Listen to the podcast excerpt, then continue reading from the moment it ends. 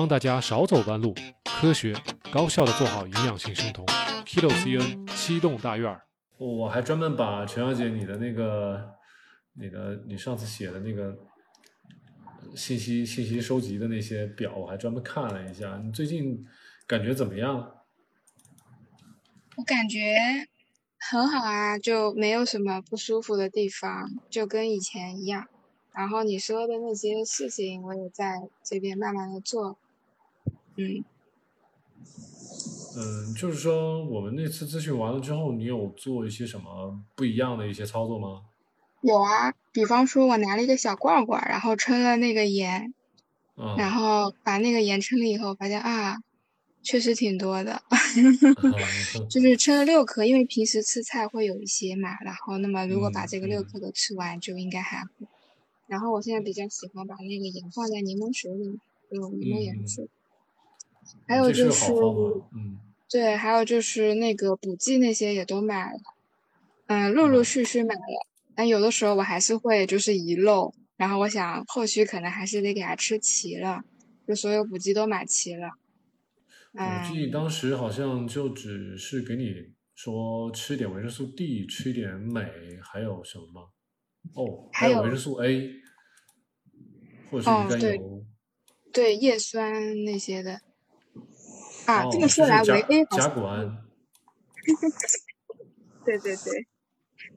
不过你要是买了鱼肝油维 A，可能就是维 A，它就是说你在楼底下买那种维 A 的话，它的含量会稍微高一点。鱼肝油呢，可能就是两颗鱼肝油就刚好顶上一个楼底下的那种。嗯，是的，是的。嗯，还有什么？哦，还有红肉的事情。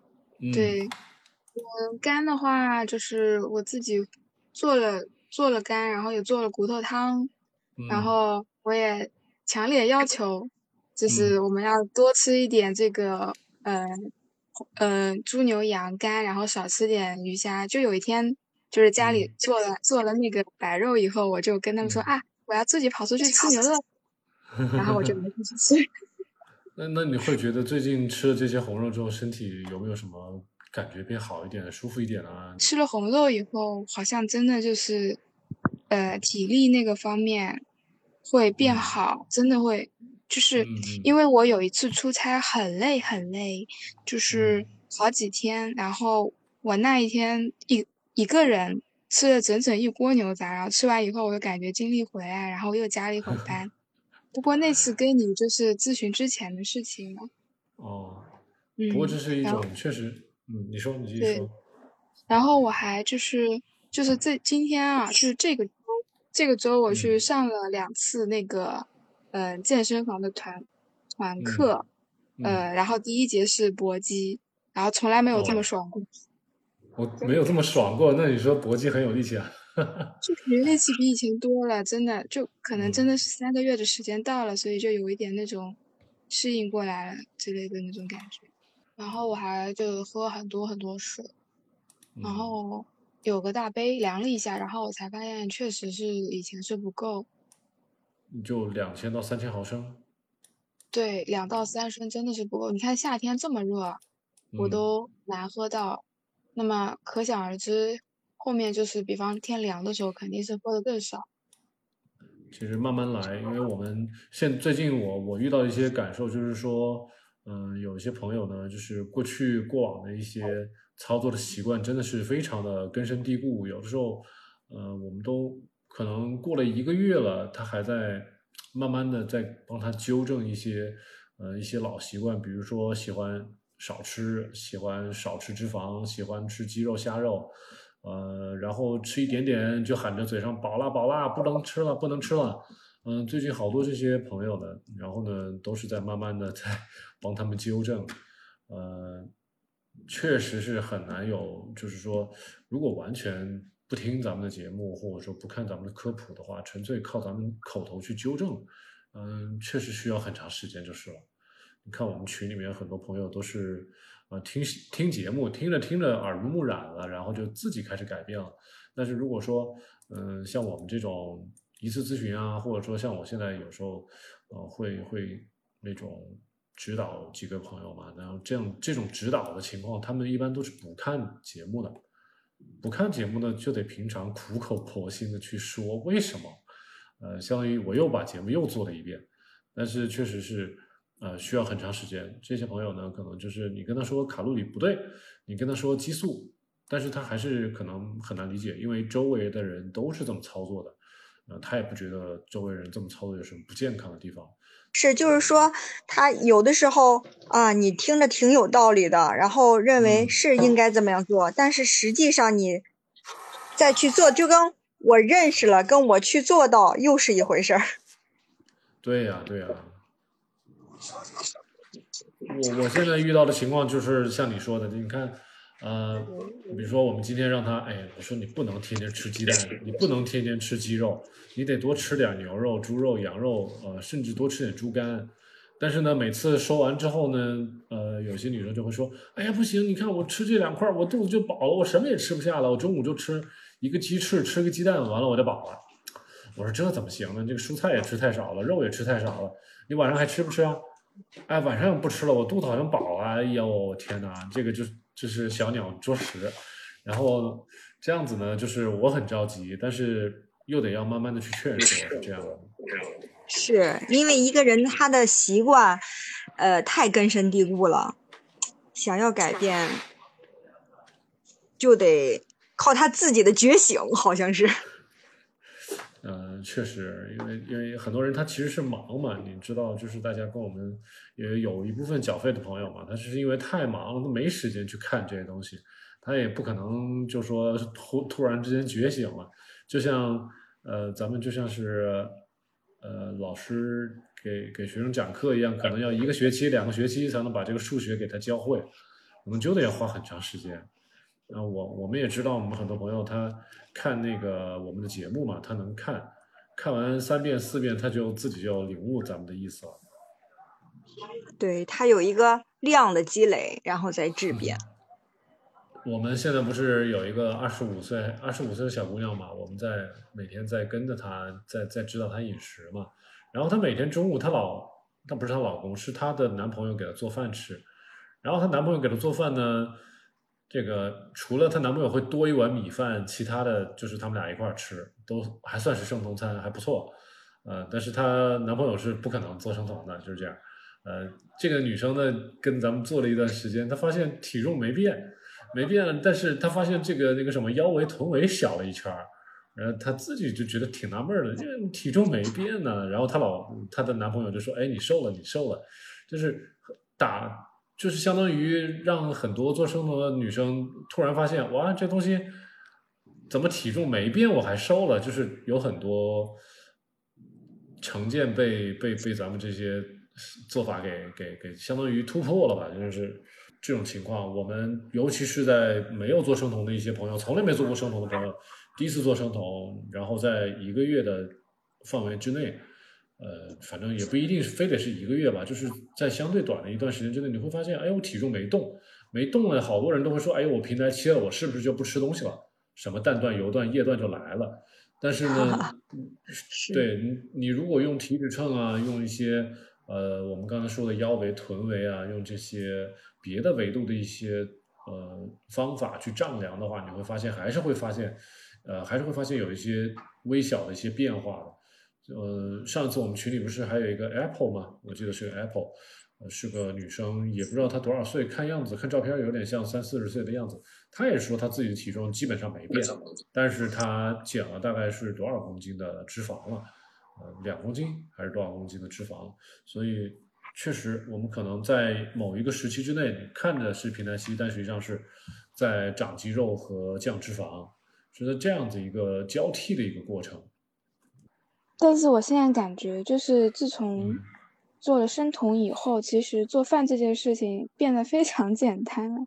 就本来就不需要很繁琐的这个时间和调料嘛，就可能之前还会追求好吃，现在可能呃比较简单，也觉得挺不错的。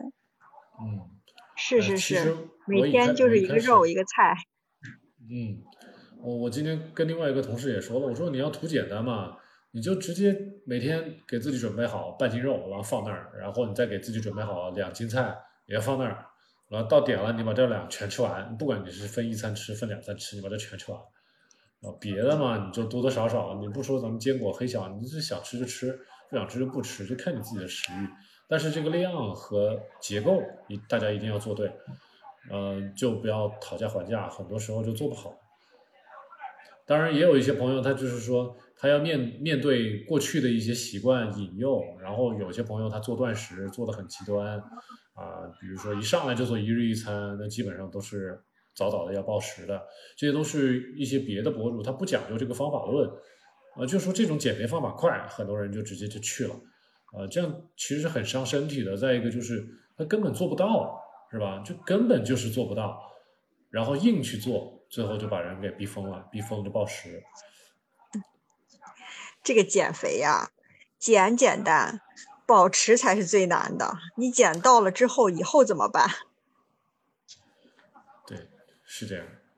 嗯，就像我父母，其实我寻思寻思哈，他们为身体为什么那么健康？其实他们的饮食特别特别的硬。我母亲炒菜。从来不说油温特别高，哎，油放进去，菜扔进去了，呃，特别一种健康饮食。我母亲从来不放那些精，不吃味精，她不放味精。嗯，我们家再还有一个是什么？我父母不吃水果。啊。他们不吃水果，不像咱那种水果不吃，而且他们不吃什么哈。嗯，不吃加工食品，他们就是每天早晨我该做饭做饭，呃，菜饭，中午一天三顿饭菜，不吃零食。那就好啊，他其实就是就是把加工类的食品基本上全部都干掉了，就不吃了呀。对，对对对，所以他们就是他们体检哈指标指标特别特别的正常。嗯。而且饮食他们就是。我就，就我的指标都正常。你有没有问过你父母为啥不吃这些？你刚才说的水果呀，这些精米精面啊，或者说一些什么别的一些什么饮料啊，什么一些别的，为什么他不吃？他的他的所谓的他的人生理念是什么？他饮食理念是什么？嗯，我就是习惯吗？就单纯是习惯吗？哎，对，就是一种单纯习惯。就他，他为什么能够抗拒这些加工食品的引诱呢？怎么周围人就抗拒不了，他能抗拒呢？因为他们没有那个环境吧。嗯。没有那个环境是吗？什么？对，因为他没有没有环境，比较朴实的生活方式。是我们这种年轻一辈，其实你的周围的那些。大家都喜欢的奶茶呀、甜点呀、零食啊，其实是被视作流行文化的一部分。嗯，就如果你真的完全不不碰这些，真的是很少的。嗯，哎，其实我就可向往那种田园生活，自己种菜，自己那个养鸡啊或者什么的。对，就跟一个这个这个得花很多时间，这个你相当于你要变成职业农民，这个确实养鸡养鸭很费很费时间。这个，嗯，这个就是说，他不会在，就像刚才您说的，他父母为什么不会受到那种？我觉得就是他们的，他们就是那种朴实的生活方式，就没有被现在的这种奶茶或者是什么，呃，包装食品浸透过。现在农村特别发达，什么？呃，就是每周都有集市，而且集市上卖的东西也特别多。啊，那他们就是我们家饮食习惯是这样。嗯啊，对对对对，他们是赶集的时候，我妈赶集市去买的。他们的水果是什么？西红柿。嗯。嗯，西红柿。就就下回吧，下回你就这样，下回你就带咱们问一下，就说，呃，小莫老师想知道，就是说为什么你不买？甜的水果，为啥你不买那些什么蛋糕、面包回来吃？为啥你不买饼干？是是这个，当然我知道这个习惯啊，但是我知道好多人也是因为从村里来去了去了城市，他的习惯就改了。他吃了这些东西之后，他就回不去了。嗯，我我想你妈年轻的时候肯定也吃过这些东西，但是哎不不，他们现在也吃。他们什么时候吃这些？就是说所谓我妈的眼中叫点心。嗯，他们吃的是什么？是他们呃去干活了，呃，今天就是说我干活特别累了，特别累了，那么他们就是呃办那个干礼拜的时候会饿的时候，他们会拿点心，嗯，然后呃在在地头或者拿拿水在地头吃，嗯，呃，就是平常的时候，呃，正常做饭的时候，他们不吃这些东西。嗯，就这就是我的问题所在啊，就是说。为什么吃饭的时候，比如说，哎呀，我们来，我们来下几个面条，蒸几个馒头，然后精米精面，多吃点儿。但是你你的父母选择吃土豆，其实这个东西营养还是比精米精面要好很多的。嗯，就是说，呃呃，他们呢，要吃米面的时候是什么吃？包饺子、包包子吃。嗯。呃，包饺子、包包子吃。嗯嗯，就是。我感觉是怎么回事啊？就是我检查出我爸他们血糖有点高，我就我爸味精不许吃了啊！我爸说好，味精不吃。嗯，我回我现在我的饮食，我爸也纳闷了，说为什么你你说我你为什么吃这些东西，而且还不胖？我原先嗯现在虽然是比原先瘦了一点，但是感觉精神头比原先好多了。然后我就说：“我说，嗯，我们这种吃法和你们那种吃法不一样，但是他们好在哪？他们不阻止我，就是说啊，你这么吃，你就这么吃，嗯，没有像像人家那种父母，哎，你这么吃就是不行，你必须得给我吃就那个呃主食啊，什么碳水，不，他们不阻止我。嗯，挺好的，就是家里人的支持，我觉得是巨大的做好生酮饮食的一个一个一个基础了。”你像我们有几个朋友，我们现在都是希望，哎呀，因为他们都是跟家里人一起吃饭，很很很被动，做饭做菜他自己可能没有亲自能够下厨，做不了主，嗯，然后好在就是我们之前有一个女生，她不是跟男朋友在一块儿吗？那男朋友还算是比较支持她的，然后有一些女生，她就，嗯。一大家子四五个人住一块儿，那就麻烦了。这个时候，她的这种所谓的支持，她就只能一桌子可能五六样菜，他只能挑着吃，挑着吃。当然自己吃是没有问题的，但是会面临一些人啊指指点点啊，这就麻烦了，是吧？这个其实为什么我们做生酮的压力这么大呢？嗯，我之前哦，其实也是多少会遇到这种问题。嗯，那我其实就我也不跟他们说，就是只吃我能吃的，然后再额外补充一些黑巧和坚果，然后我自己可能去外面吃一点红肉或者吃一点肝脏，就这样子。但是我也一个星期有那么一两次机会可以自己做饭。嗯，对，这就体现出了能掌握厨房的重要性。这哎，这也没准儿就是，呃，像小莫老师说，之前四五十岁的人做生酮可能比较好，是因为我们这个年纪的人已经掌握了厨房的主动权，是执执掌大权。我每次看到你发的东西，我都想喊喊向你喊妈，我说妈，哈哈哈哈哈，呃，哎，我就是自己想吃啥就能自己做，这是比较方便的一点。我也是，我自己吃啥就自己吃。但好在吧，我是个女孩子，所以如果我跟他们解释我想就是减减脂，那么他们好像大体上还是支持我，因为他们觉得一个女生应该是要注重自己的身材的，所以还好。嗯，挺好，挺好。但他们也会挺会反对我，就说：“哎呀，这个水果一点都不吃，这是不健康的。”然后我就说：“啊，我吃黄瓜，我吃柠檬。”然后就让他们多买黄瓜和柠檬这样子。呃，我来讲一个事儿啊，就是刚好前段时间咨询了一个女生，那个女生呢是特别特别瘦，大概四十千克的样子，特别瘦，瘦到什么情况呢？瘦的就是她的很多的激素都开始出问题了，就是因为这个女生她以前胖过，所以呢开始疯狂减肥、疯狂节食、疯狂运动。呃，就是把自己的体重搞得特别特别的低，呃，现在出现的问题就是大家像女生啊，不知道去做过一些激素的一些检查没有？特别是性激素、脑垂体激素，比如说呃卵泡刺激素啊、黄体酮激素啊、雌雌性激素、孕酮啊这些东西肯定是都要测的。还有一些很关键的激素，有些女生不来姨妈了，她就会去，尤其是长期不来姨妈的，比如说一年、两年、三年不来的，这种会去查另外一个激素，这个激素叫做抗缪勒激素。这个抗缪勒激素的话，能代表我们的卵泡到底还剩多少，到底有没有在干活。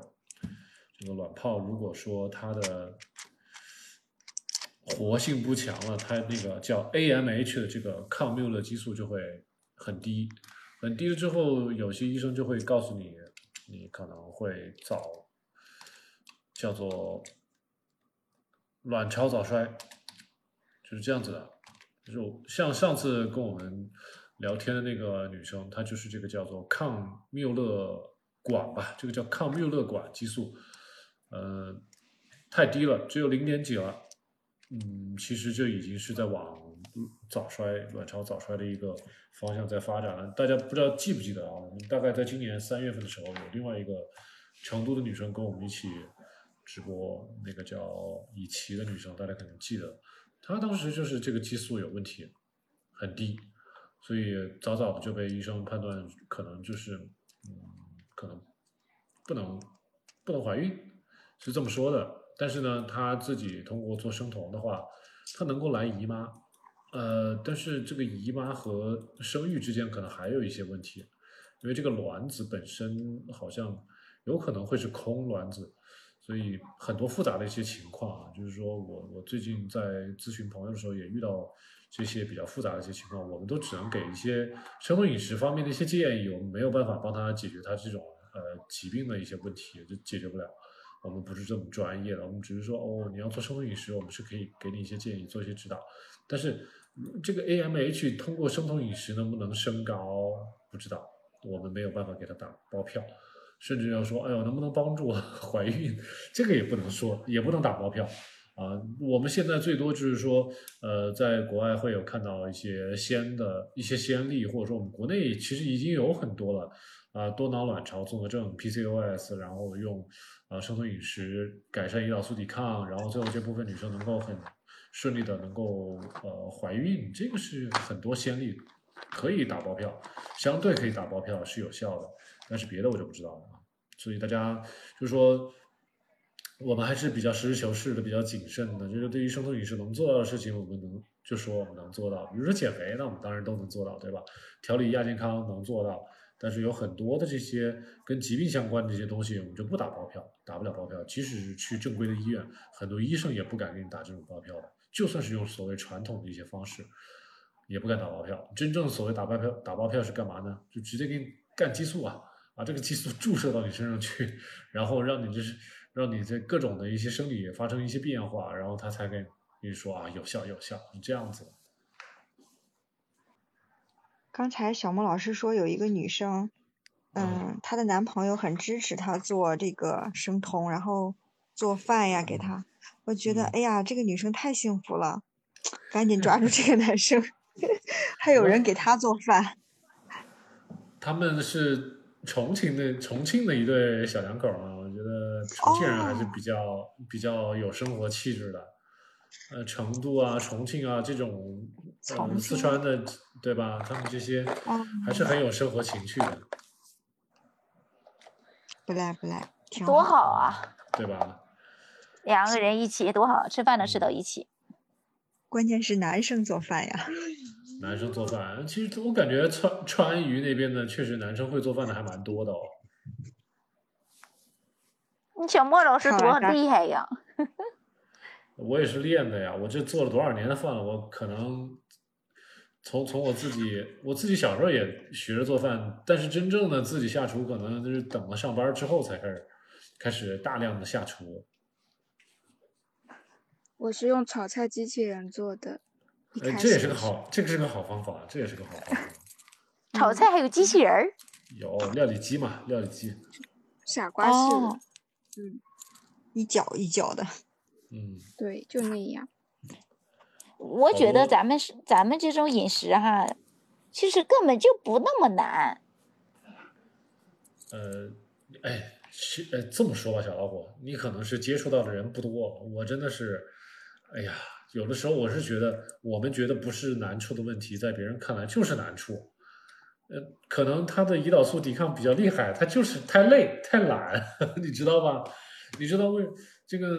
你像我们已经就是说做好生酮的人，已经不觉得累，不觉得懒，你整天很有活力，对吧？你觉得很积极，但是他还没有转变的这部分人，他其实是处于一种低谷状态的。你你得要想办法让他慢慢的做出一些转变，然后这些转变要有不停的要有正向反馈，然后能够激励他，能够不停的再迈出下一步，然后逐渐逐渐的他才能从走变成跑，然后真正的能够到生酮里来。这就跟小孩走路一样的，这真的是催催也催不来，急也急不来。哎呀，我突然有种感觉，就是有的人再跟我说他不行啊，或者怎么着，我就觉得哎呀，不，我应该原谅他，因为他有病。是，我们记得以前不是有一期节目，我们之前不是有一期节目说这个胰岛素能够让人那个感觉到慵懒嘛，没没力气不想动嘛。啊，其实其实。就是你胰岛素水平低一点，你可能更有活力一些。但是很多人还有啊，缺镁啊、缺钙啊、各种亚健康啊，都没力气啊，还这别想了。所以你像我，我记得我以前最开始学生酮，我不光是看生酮相关的知识，我还看了很多的励志方面的 视频，你知道吗？就看了很多演讲，看了很多的励志的视频，这东西对人有点帮助。你不不是说这完全没帮助，至少它。它的一个起始，让你能够有点干劲去做点什么事儿，改变自己过去的一些状况，有点用。呃，一旦起个好头了，咱们再把我们的生理的一些基础状况改变了，这可能就就更容易一些。你像他们就是说，咱从最基础的减肥或者减脂这方面来说，他减到最后，他减的就是一个心态。嗯。嗯。你有的人减着减的心态就崩了，就暴食啊什么的。嗯，但是确实这个心态也挺重要的。这个时候就希望上次啊，这期你看啊，我们现在又让我想起一个我我的一个一个咨询过的一位朋友了。这个女生呢，她就是很冲动，冲动型的女生，是突然间就说：“哎呀，我要咨询，哎呀，我要你指导。”呃，但是过了一段时间，哎呀，我又不想指导了，是怎么回事儿？他说：“哎呀，我家里发生了一些变故，然后这那这那的，然后可能就是说家里的一些变故，让他觉得这个人生无常。那还什么饮食不饮食，我也无所谓了。这个人只要能活着就好了。然后这个我只要开开心心的吃的开心，活着开心，体重没有太大的变化，我也就这样了。什么生酮不生酮无所谓了。我也不像有一些啊，像咱们前面那个陆志然说的，哎，我要抗衰，他也不无所谓什么抗衰不抗衰了。”我只要活着开心就好了，就就这样变成这样一个状态，就佛系哦。所以暂时我也就是说，也不指导他，也不干嘛了，就是他就是消失掉了一个一个状态。心态还是一个人的意识啊，一个心态的改 变。这个对每个人的心都会有发生变化。我们我感觉有很多人选择生酮饮食，他们就是图快。给人一种感觉，哎呦，这东西图快，我一次能减多少斤多少斤？他们没有考虑到营养，没考虑到身体健康。是，对，我今天跟另外一个也是一个四十多岁的一个一个大姐也是聊这个问题，因为她之前我说她不是一直做模特嘛，做模特了，然后有一些不好的一些饮食习惯，但是现在要做生酮，要给她揪回来。然后我就说，你就不能一直吃很少啊！你以前吃很少是可以瘦下来，但是现在你看都已经贫血了，然后你的肝脏的一些指标都已经，比如说它的总蛋白啊，大家可以知道一下，这个总蛋白，就是代表着我们肝脏把我们吃进去的蛋白质转化成为氨基酸，然后再合成我们人体需要的蛋白质，然后释放到我们血里面来。这种东西叫啊，比如说白蛋白呀。前蛋白呀、球蛋白啊，这玩意儿加起来总蛋白，它这个总蛋白都已经偏低了，呃，这就是代表着我们平常吃的蛋白质不够了，氨基酸太少了，吃的太少了，然后我们肝脏已经变成巧妇难为无米之炊了，就变成这种状态了。所以你再这么折腾下去，你还想减肥，减不了了。所以这个时候必须要改变饮食习惯。这个就是不论什么年纪的女生都会遇到这种情况。其实这种认知的问题，不论大家活到什么岁数，都可能会出现问题的。哎，你们怎么看细嚼慢咽？细嚼慢咽还行吧，我觉得还可以。这个我是做不到，可能 我也做不到，可能跟我性格也有关系啊。我我我以前就是胖的时候，就是为什么胖起来，就是因为吃饭太快，你知道吗？特别快，大嘴大嘴的吃，就像人家说那种，还没我的胃还没反应过来，十分钟就吃完饭了。嗯。就容易。细嚼慢咽，细嚼慢咽，其实。我我不知道是怎么形容哈，有些人难道说一定要嚼够三百次才能吞下去吗？反正我吃饭就是大口大口的。我我吃饭不行，我就感觉哎呀妈呀，慢的我都我我有可能和性格有关系。对对对，我觉得也是。我我的理解是这样子的，因为我我知道我们的唾液里边是有唾液淀粉酶的，但是唾液里面。蛋白酶的含量是非常非常少的，那主要的蛋白酶都在胃里边儿，所以你说大家吃米饭、吃甜食，你说在嘴里边嚼嚼嚼有没有用啊？也许有点用，因为唾液淀粉酶能够分解一些长链的淀粉的那些什么长链淀粉、支链淀粉是可以分解的，然后我们吸收起来可能会更更加更加充分一些。但是我们现在吃肉吧。吃肉呢？你说唾液淀粉酶作用不大，但是我们可以通过牙齿把肉给嚼碎一点，然后再吞下去，让我们的胃消化能够顺利点，这也行。但是你说细嚼慢咽到底是什么样的一个程度呢？一百次算是细嚼慢咽，还是两百次，还是三百次啊？你这个嘴巴肉会不会嚼的已经都酸了？你还要继续嚼下去啊？还是量化一下啊？就是我有的时候。呃，中午吃饭嘛，就在我的工位上会有一个镜子，然后我有时候觉得，哎，我自己夹一口可大一口了，我觉得都有点呃夸张。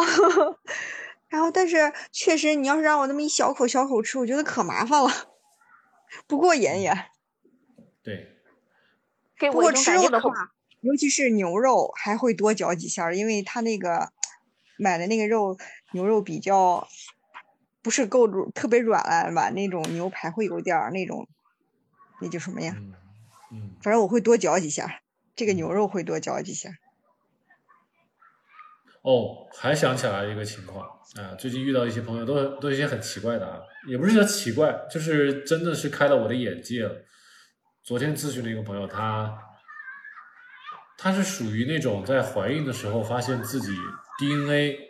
有一点点问题，就是那个女生她自己在几年前怀孕的时候，发现她自己的叶酸低的不行，然后医生说你你这么怀孩子会出问题的，然后她就吃叶酸，但是吃了之后呢，好像效果不是很明显，然后当时他们那个医生好像还蛮专业的，很负责，就让他做了一个 DNA 的检测，然后发现他的相当于他的叶酸代谢这方面的一些基因有问题。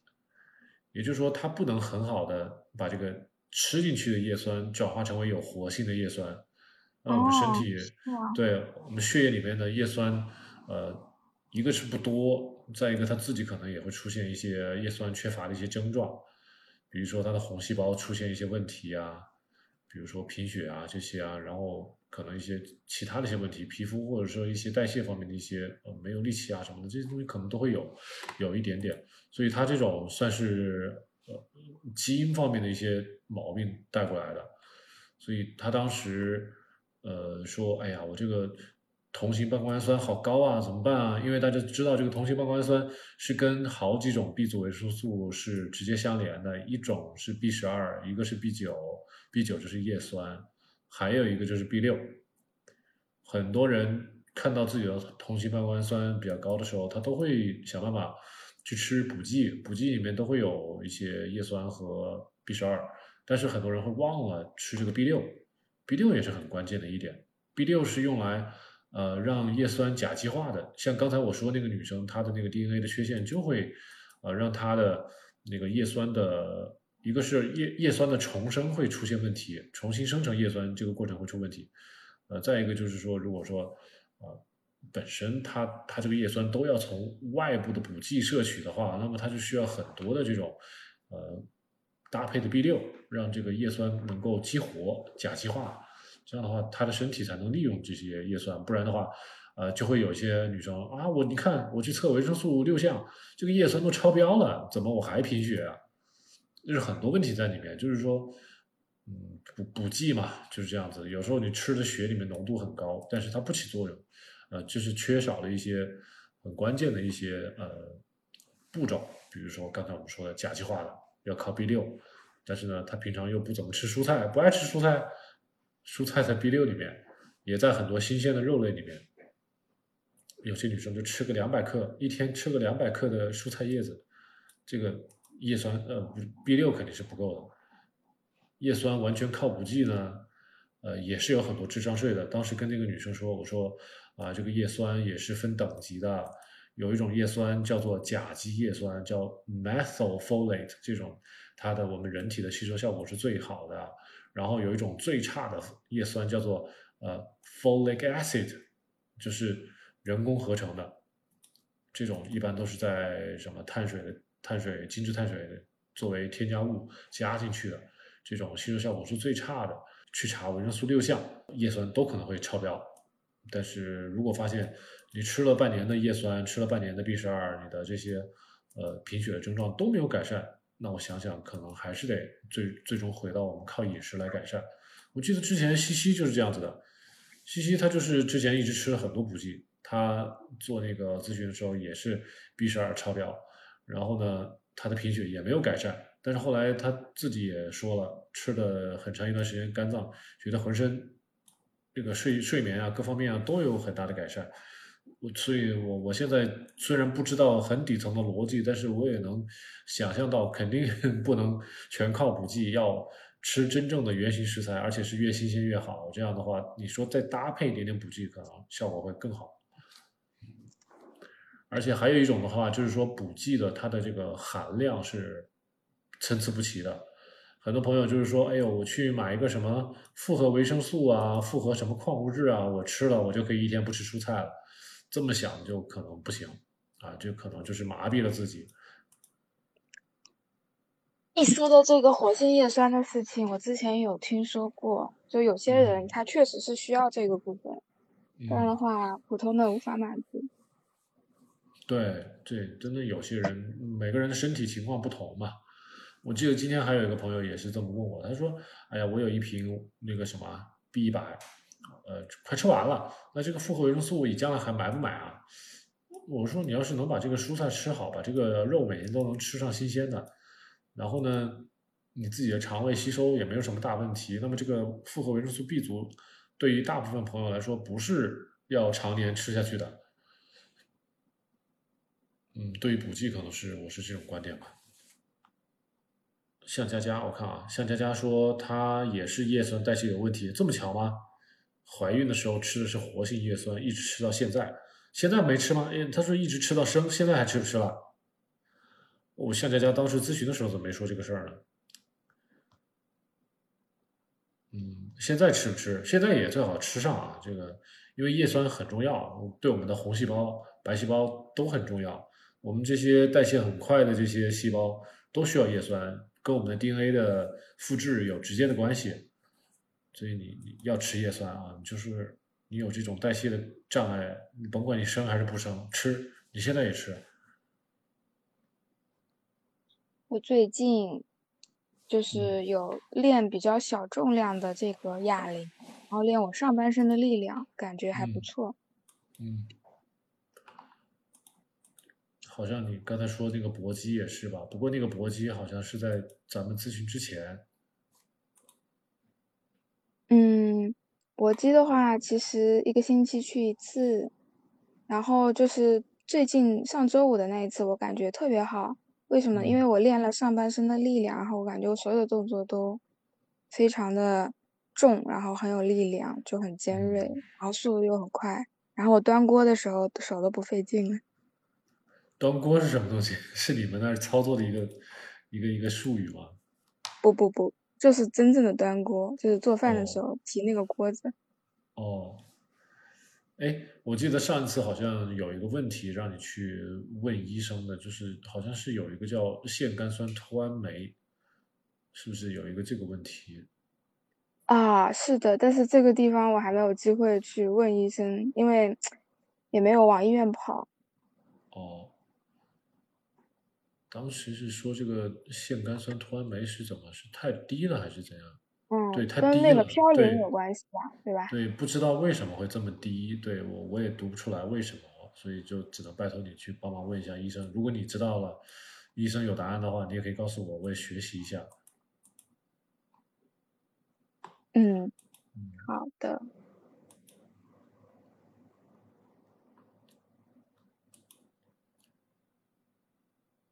刚才我看一下，就是我记得，好了，那现在就是你每天吃肉能吃到我们之前算的那个量吗？能吃到两百五十克吗？我我不知道，但是我觉得应该是比以前多，而且我每次都觉得很饱了。嗯，因为是这样，就是我周六的时候啊做一次猪肝，那么我估计我可能吃了两百两百克肯定是有，然后并且我还吃了一些其他的肉，那这个 OK 满足。嗯嗯嗯。嗯。那如果每天大概都是这个量？每天，每天我我现在还不敢保证，但是我现在肯定是比以前吃的更多。这个我我哎，我以后再留心一下，就是比方吃的时候我再看一下那个。或者买菜的时候，我再看一下它那个包装袋上。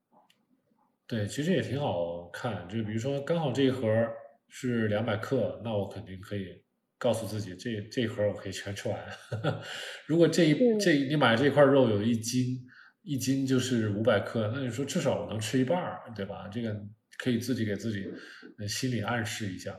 呃，不过你也放心，这个肉你放开吃，你也不可能吃很多。你像我们那个不是。我刚才说那个男生给他做饭的那位重庆的那位女生嘛，她她七十千克，她体脂率可能也和你差不了多少，可能跟你差不多。然后呢，她就现在才吃了大概二十来天，她就发现每天吃半斤肉有点吃不太动了。刚开始的时候，她真的说自己很能吃，挺开心。呃，对，一个是说呃开心是开心，而而且她说，哎呀。这个两百五十克我可以全吃完啊，哎，但等到二十天之后，他发现哎有一点点吃不动了，差不多是这样，就可能就是在盐给够的情况下，呃，然后你的肥瘦比也比较正常的一个情况下，你吃这么半斤肉，一般来说不会持续非常久，你吃个半个月到一个月，一般来说一个月左右，大家都能够会发现自己的食欲会开始减少了。一方面是稳定入酮了，食欲没那么强了；再一个就是，呃，可能就是因为我们的缺的一些营养啊什么各方面已经开始回来了，就不需要吃那么多了。各种吧，我觉得还是跟我们生酮比较稳定有关系。嗯，这么你这么一说，我确实觉得，就是昨天猛 K 了一顿肝以后，今天好像就有一点对。是，你像像。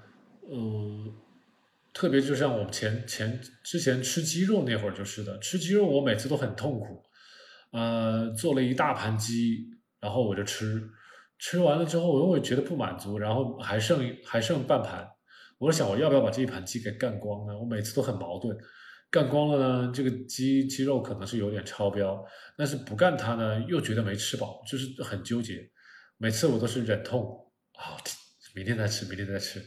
然后我就事后会又会搞点什么鸡蛋啊，或者什么什么别的坚果啊，什么，总之我又会从别的地方去再弄点什么东西吃，就很痛苦。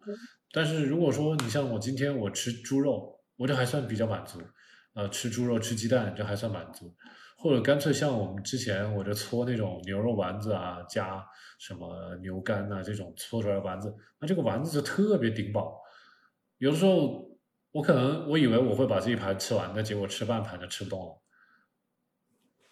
嗯，对了，今天我们家晚上吃那个猪蹄烧笋干，开心，就不用顾忌就吃了，然后也没吃很多啊。对，因为真的就是就能吃那么些，然后吃多了你也吃不下。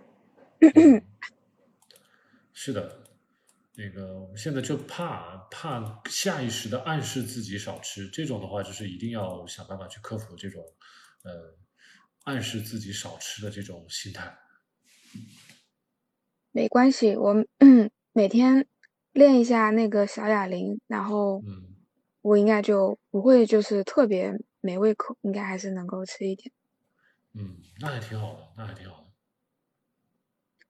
哦，对了。嗯，您之前不是让我暂时把这个乳制品停一停吗？嗯。然后呢，其实这样的，因为我之前其实不是糖瘾还挺重的，然后我自己也会做生酮甜点嘛。嗯嗯，对。那么你知道，其实这个里面乳制品，尤其是奶酪啊、奶油啊，嗯，呃，牛奶啊，其实是很大的、很大的这个一个比重啊。而且我也觉得乳制品。某种程度上来讲，算是我的一种安慰食物吧。嗯，对。嗯，然后奶酪呢，我现在已经不吃了，就全给我们家狗吃。呃，牛奶呢？对对，就本来呢是我吃一大部分，然后给它一小块儿，然后现在呢是我舔两下，然后全部给它吃。嗯。呃，然后然后牛奶的话呢，因为我很喜欢喝咖啡嘛，然后咖啡里不是一般都会拿铁咖啡嘛。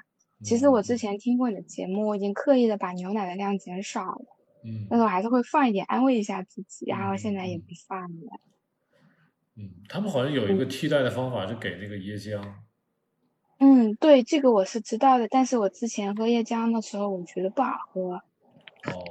那我还不如但是宁可自己点黄油。我觉得这个椰浆啊，嗯，也会上瘾。是吧？上次遇到一个朋友，一次一口气喝了七盒，我天呐，我从来没听过。会。我过年那会儿就想着做拿铁，然后买了两罐椰浆，但是发现它对我来说，至少对我来说是有致瘾的作用。嗯，其实这个要自己体会的，真的。就是我以前啊，还是就是新手，就是啊，当然我现在其实也。时间不算很久嘛，三个月多。那我其实刚刚一开始一个月的时候呢，我喝酸奶啊，就是含糖的我也会喝，因为我一看那个盒子上，嗯，这个一盒喝下去，好像一天喝一盒好像也还行。但后来，嗯，不行，不能喝了，我要喝那个代糖的。然后喝代糖的时候呢，看，哎，这个代糖的怎么感觉饭饭后吃一包还是感觉开胃，又想吃东西啊？然后那个代糖的我也不喝了。当然，可能某些代糖的，我觉得刺激大，有些还真的还还行。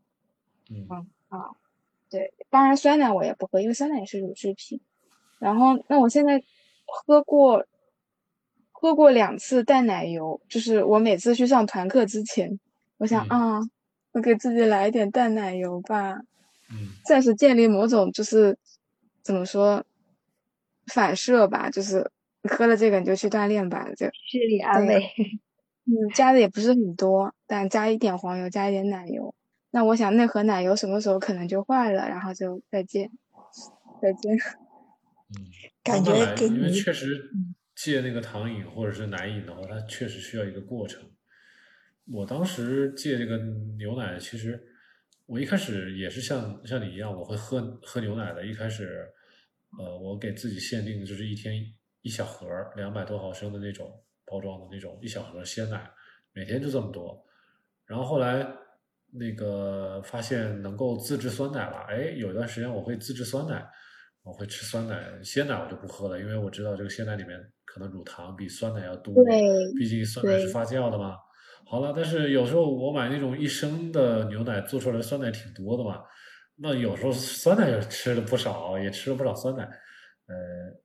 但是这个还好，但是那个时候我我只是做没有做视频，你知道吗？因为真正的困扰在于就是我开始做视频了，做视频之后我一直吃酸奶也好啊，我或者说偶尔吃奶酪也好，我会时不时冒痘，这个非常的困扰我。我一冒痘了，我就没办法拍视频了。呃，然后我就说，哎呀，这个后来我就把酸奶给停了，我就说，那我就干脆吃那个奶酪吧，奶酪里面一点乳糖都没有，那我还是吃奶酪，买那种干奶酪，就是去那种比较大的超市去买。然后我会发现，有些奶酪我吃了不长痘，有些奶酪吃了就马上长痘。那我还得要选牌子，这又给我带来一个困扰。直到后来我要买某些牌子的时候，这个超市它不进这种牌子的奶酪，我就说得了。呃，现在这种欧洲原产地的这种奶酪好像很难买到，我还得到网上到处去挑啊，好麻烦呐。再一个，后来我也发现，就是说吃奶酪之后，我可能那个放臭屁啊，或者我觉得这种还是可能免不了偶尔冒痘，我就说算了，可能是真的是乳糖不耐受有点厉害，或者说那个奶酪的那种致敏的那种东西会对我有影响。总之，我就说为了拍视频，为了这个不要经常放臭屁，我就。不吃这个奶酪了，所以我当时也是一步一步的做，给自己找理由啊。但是你随着吃的越来越少，你就不会对它产生什么冲动了。刚开始那确实是有段时间，你说每天饭后都想吃点，每天饭后想吃点酸奶。但是后来我就用什么苹果醋啊，用柠檬水啊这些酸的东西就替代它了。然后对于奶酪这种香味儿吧，哎呀，确实有时候是挺难抵御的。嗯，但是现在我就不用抵御，我就说吃这玩意儿我就。你看这冒痘一冒痘我就视频不能拍了。好了，你用这种理由就挺合适，所以看大家怎么找，我给自己找到一个合适的理由。嗯，特别是过敏啊、冒痘啊这种，确实比较好的理由，有直接利害关系，那就比较好找理由。嗯，我现在觉得咖啡里面加一点点黄油还不错，挺香的，能够闻到它那个就是那个奶奶的那个香味。嗯。就是小娜或者是小陈，你感觉我们最近科普节目有没有必要，呃，再多做一些话题，感兴趣的一些话题，我可以从你们身上得到一些灵感。等我下次我就单独的，就是说一些稍微就是大家比较关心的一些话题，讲讲的一些深深入一些话题。可以呀，比如说生酮这种方式给你带来了什么样的乐趣？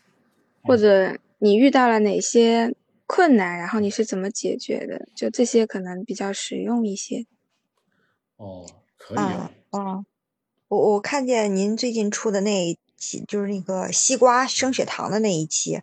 哦，我觉得这种就是应季性的，然后这种细节性的，其实也挺有吸引力的。然后正好现在夏天吃西瓜。哦。这个是我今天刚好在在网上这个刷刷人家帖子的时候看到了，我觉得这个东西有点用，有点用，然后我就转过来了。对，它就是具体的某一项的操作指导性。印记其实还挺挺重要的耶，就是因为你不同的季节，其实你产的那个。呃，食物啊，然后温度啊那些差别会很大。哎，不过我个人觉得秋天的时候反而更难过，因为秋天有柚子，然后有栗子那些的，就有点难以抗拒。哦，你说了半天说的是水果，我以为说什么好难过呢？我说是哪一天这个生活不都一样吗？但是你说秋天水果多，那我能理解。那个，你像刚才你说啊，生酮的过程中遇到哪些困难，是如何克服的？这个不用等到下一次啊，我们现在就可以聊啊。你觉得，你想，嗯，就是哪些困难你觉得会遇到？然后你想从别人身上借鉴到哪些哪些解决方案？那其实对我来说最难的就是食物上瘾和糖瘾啊，但我感觉我现在控制的还行啊。嗯，但是我有的时候去那个零食店的时候，进去还不不由自主的看着那些零食，我会感觉很开心，然后我就会想，嗯，是不是我的内心深处其实还是对他们还是挺喜欢的呢？但是我觉得经常去暴露一下也挺不错的，这个算是一种暴露疗法吧。也行吧，我觉得，嗯，因为我的我自己的经历就是不停的用用科学用知识来武装大脑。你不，你不管是什么零食，我只要去看你的配料表，我大概就知道里面有什么东西。然后这个东西对我们身体会产生什么样的一些生化的反应，我就马上能够脑补出来，能够自己推演出来。推演出来之后，你说既然这些激素这些东西都会发生波动，然后会让我们的一些什么营养会发生一些缺失，或者说它会消耗我们的一些营养啊什么的呀，我一想我就不需要了。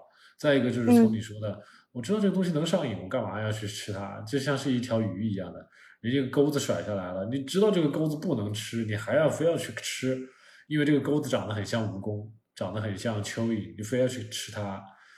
然后你就活该被钓上去了，所以我会有一个会有一个后果，应该不叫被不被受害者妄想症，应该不不到这个程度，但是有出有这种类似的这种自我保护的一种机制，自我保护的一种想法。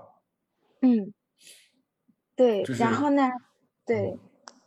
这所以说你是通过嗯，就是知识和理论，然后去得知就是这个过程对你机体的一些不好的反应，然后从理性上来讲，你就觉得嗯，对，这个就不来不来不来不来塞就不行，是吧？对对对，这个因为对于我们理科生这种回路就太简单不过了，对吧？就是开关一样的，呃，比如说啊，你的手碰到锅了，被烫了一下，那我下次一定不会碰这个锅。啊，我下次为什么不会再碰这个锅呢？因为你知道，你上一次被呃碰了锅之后烫的不行，因为我自己曾经就胖的不行，胖的不行，然后那种堂前的那种各种各样的男生能够遭遇到的这种不爽，全部都遭遇到过。比如说你睡眠不好，对吧？半夜要起夜，起个好几次，呃，然后我当时因为我一直在深圳嘛，我我能一直吃到甜食。水果，热带水果不停。我们家楼下天天有人卖热带水果，开个卡车，你天天买，多便宜的你都可以买得到。所以你要是说真的是对不忌口的话，这玩意儿能够天天吃，吃到吃到你胖的不行为止。然后你要喝饮料也是的，便宜的不行。所以我我当时最胖的时候，真的是身体的出现各种不好的症状。所以我可能还没有说在那个时候。除了脂肪肝以外，我可能还没有一些别的一些大的毛病，呃，真的是什么肾脏、肝脏啊，什么哪里出问题了，我可能还没到那个地步，但是确实对生活影响也已经蛮大的了，嗯，所以我就瘦下来之后，我还是蛮珍惜现在这个成果的。再一个呢，更加严重一点呢，就是说你会知道我们堂前的下一步就是二堂，然后呢，我是看到我的。很很喜欢的，就是我自己的至亲，对我的我的外婆就是这样子，先得糖尿病，然后发展成阿尔兹海默，然后你再发展成糖尿病的晚期，是吧？打胰岛素都不不起作用了，晚期手烂、脚烂、腿烂，甚至是骨质疏松，到最后呃股骨头坏死、骨折，那最后就是衰竭、衰竭致死。所以你会发现。呃，你如果不控制这些东西，任由发展的话，那确实会导致很严重的后果。我当然是想的是最坏的结果。但是普通的人当然不会这样想，他就说啊，我这个吃点，那个吃点，有无伤大雅嘛，对吧？无伤大雅。但是我想了，这东西你要不要量化一下？量化一下，那我们就很好做了，对吧？你说我吃一点饼干行不行啊？吃啊，可以吃啊。你保证一天的摄入碳水在一百克以内，那你就做到低碳了。啊，你即使有瘾，也不许吃超过一百克。啊，你要是能做到这一点，对自己严格，能够做到这一点就可以。好了，那如果有些女生比较感性，那我吃了这一百克的饼干不够啊，我还想吃吃两百克，那这已经不是低碳的范畴了，这已经去到高碳的范畴了，是吧？去了高碳的范畴之后，呃，你一天无所谓了，那你天天给自己不量化。之后，它就变成纯粹的高碳饮食和精致碳水饮食，这怎么搞？那那个那个，这将来只是时间问题。可能我我还是过于理性了哈，过于理性。嗯，现在呢，如果别人就是给我水果呀那些的，然后会接下来，接下来以后会捏在手里，就一直捏着，然后闻一闻味道。嗯嗯嗯。就表示我很开心，谢谢。然后，但是我不会吃，就这样子。我想，我想过这个有点在危险的边缘试探。嗯，其实我是我我是有一个怎么说呢？我的过来的经验是这样，我我是希望大家敢爱敢恨，对吧？我曾经爱过你，但是现在我恨你，就是把这个东西分得清楚一点。呃，就是甭管当初多爱，对吧？但是既然现在决定不在一起了，那就恨。这样的话比较快刀斩乱麻，比较不会拖泥带水。然后呢，将来在脑子里面要想一件事情也很简单，啊，不会纠结。你像我当初接碳水是有一个过程的，我当初在那个节目里面给大家介绍过我我的一些经历。当时我我的印象中是我在二零一八年一月份之前，大概就是二零一七年整个过程中，我还是有在吃碳水的，我是低碳啊，就是我记得印象很深，我妈给我包了一冰箱的饺子，我吃的非常慢，但是我还是在吃，断断续续的吃，直到。二零一八年一月份，我把饺子吃完了，我说差不多行了，我不想再吃了。而且那个时候我体重已经卡在大概七十五千克左右，没有怎么太大的变化了。我说，我看肚子上还有一圈的肥肉呢，这还能减呢？那那我严格一点做生酮吧。所以我那个时候就决定不做低碳了，我一定要生酮。我要看一下生酮严格一点，然后然后再配合一些运动，我的体重也好，我的体脂也好，到底能降到一个什么样的一个程度？我当时就是想做的稍微看看我到底能做到什么样的一个程度，所以我一个是饺子肯定是吃完了再也不吃了，也不包了嘛。然后家里还有一些米，大白米。我们当时是在国企上班嘛，国企上班，每年过年过节都会发米。我说这米我也不要了，我说谁要一百块钱卖给你们，全卖给人家了，一百块钱。然后家里就没碳水了，没碳水了，我就门儿清，我就。就开始吃肉吃菜，然后再运动，呃，然后对于碳水呢，我平常也就是像我刚才说的，我多去了解它的一些啊化学逻辑，是吧？化学逻辑对我们的血糖，对我们的一些维生素，它都有一些什么作用，这个我去了解，然后就相当于知道敌人的底细，然后那么恨起来也就非常的有理有据了。呃，当然我我虽然不能一直强调大家去恨这个碳水，因为有很多人认为碳水有它的好处。呃，但是现在在我的眼里，我只能说碳水它能带来一些膳食纤维，能能够带来一些维生素 B 族，啊，但是你要知道有很多其他的食物也能带来维生素 B 族，所以就不能说，啊，这个碳水有多好，是吧？这个东西反正我还是看得很辩证的，呃，而且如果你学的够多的话，你会知道，呃，不管是小麦也好，大麦也好，或者是我们的大豆也好，呃。尤其是转基因大豆啊，它在我们的肠胃里面会形成一些代谢产物，这些代谢产物呢，跟我们刚才说的那个奶制品一样的，它就是会产生一种叫 gliadinomorphin 这种，呃，叫，就是总之是我们的肤质蛋白质呃降解之后产生的一种呃多肽，这种东西有类似呃吗啡，就是镇静的作用。能够让我们觉得很爽，爽了之后就会上瘾。这个东西是一些底层的一些化学的东西，但是啊，我我可以告诉大家，你拿着这个单词去很多的搜索引擎上去搜是搜不出来的。这个又回到我刚才说的那种被被迫害妄想症了，对吧？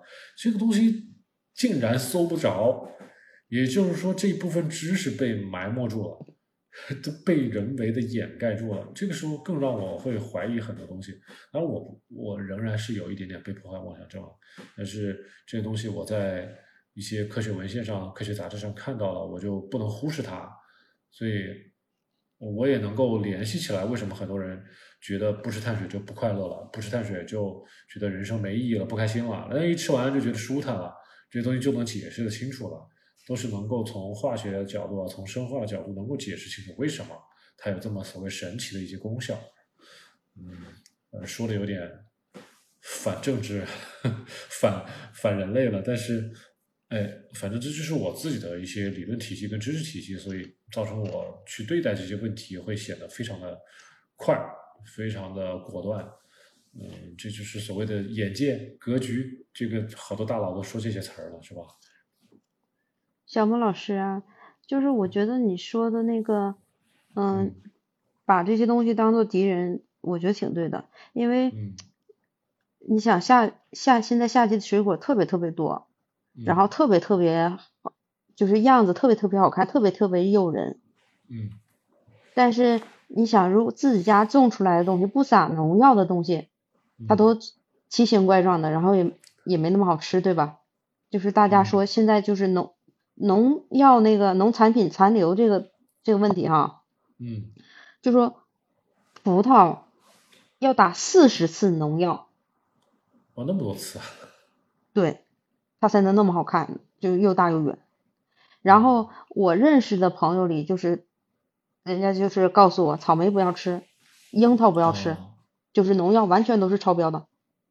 哇，因为国内嘛，所以就是，嗯，对。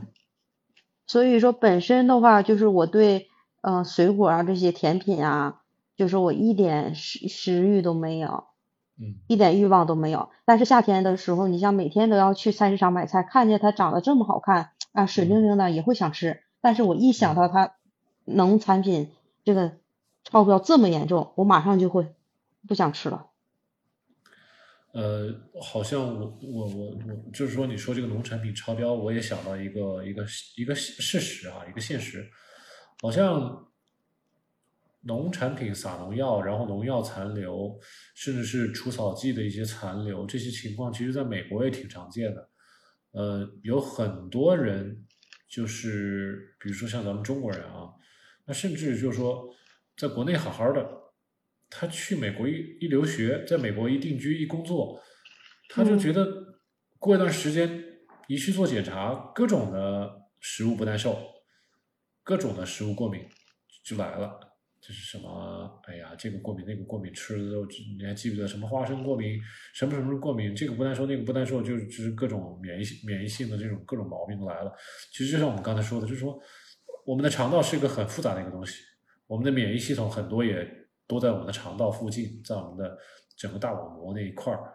那免疫系统如果因为我们的残量呃农药、我们的除草剂这些东西破坏了我们的肠道的一些生态平衡，是吧？让一些不干净的东西进入到我们的肠道了，那我们的免疫系统就开始出现 应激了。出现应激之后，这些各种的免疫的反应就会出现，各种的过敏啊、不耐受啊都来了。其实美国也是一个。除了有机啊，他们是强制的有一些有机的一些农产品，但我们这边没有几个人吃正儿八经的有机的。那我是认识有些真的是超级有钱的一些人，他们确实是吃有机食品。呃，真正的富人、富人区的人，确实现在都在吃有机的蔬菜、有机的牛肉、羊肉这些东西。但是我们更加大量的普通的一些朋友，可能吃都是些。有农药残留比较多的一些东西了，但这些朋友可能就是说，如果不注意的话，那像我自己洗菜，说实话，我真的是很偷懒的，我根本不会说用什么洗洁精啊，用什么东西去洗菜呀，去泡啊，泡那么一个小时再去洗啊，什么我根本不会去这么操作，我也很偷懒，冲一冲没泥了我就拿出来吃了，所以我也，对呀，我也。真的是肯定会吃下去不少的农药残留或者是什么除草剂啊，嗯，有些人如果说对一些营养，别的营养，比比如说你吃菜吃吃了，但是就是说我们是把营养啊、矿物质啊，跟跟除草剂一起都吃了，被跟农药一起就吃了，那那那我们肝脏其实是有一定的能力能够能够排毒的，但是你得给肝脏足够的能力去排毒啊。呃，所以我在我的理想中，就是你就算是吃了这些有害的一些物质吧，你也得多吃一些能够抗氧化的、排抗毒性的这些，不管是蔬菜还是维生素，还是一些什么东西，得多吃。我觉得最悲剧的人就是全部吃外卖，然后蔬菜也不吃，然后完全靠补剂。你要这么一想的话，抗氧化的食材几乎没有。所以完全肝脏是孤军奋战，过不了多久就会出问题了。然后对于水果的话，我当初我记得我很早以前看过一个视频，就是一个美国的一个教授，专门讲从果糖开始讲这个果糖对美国人的一个危害。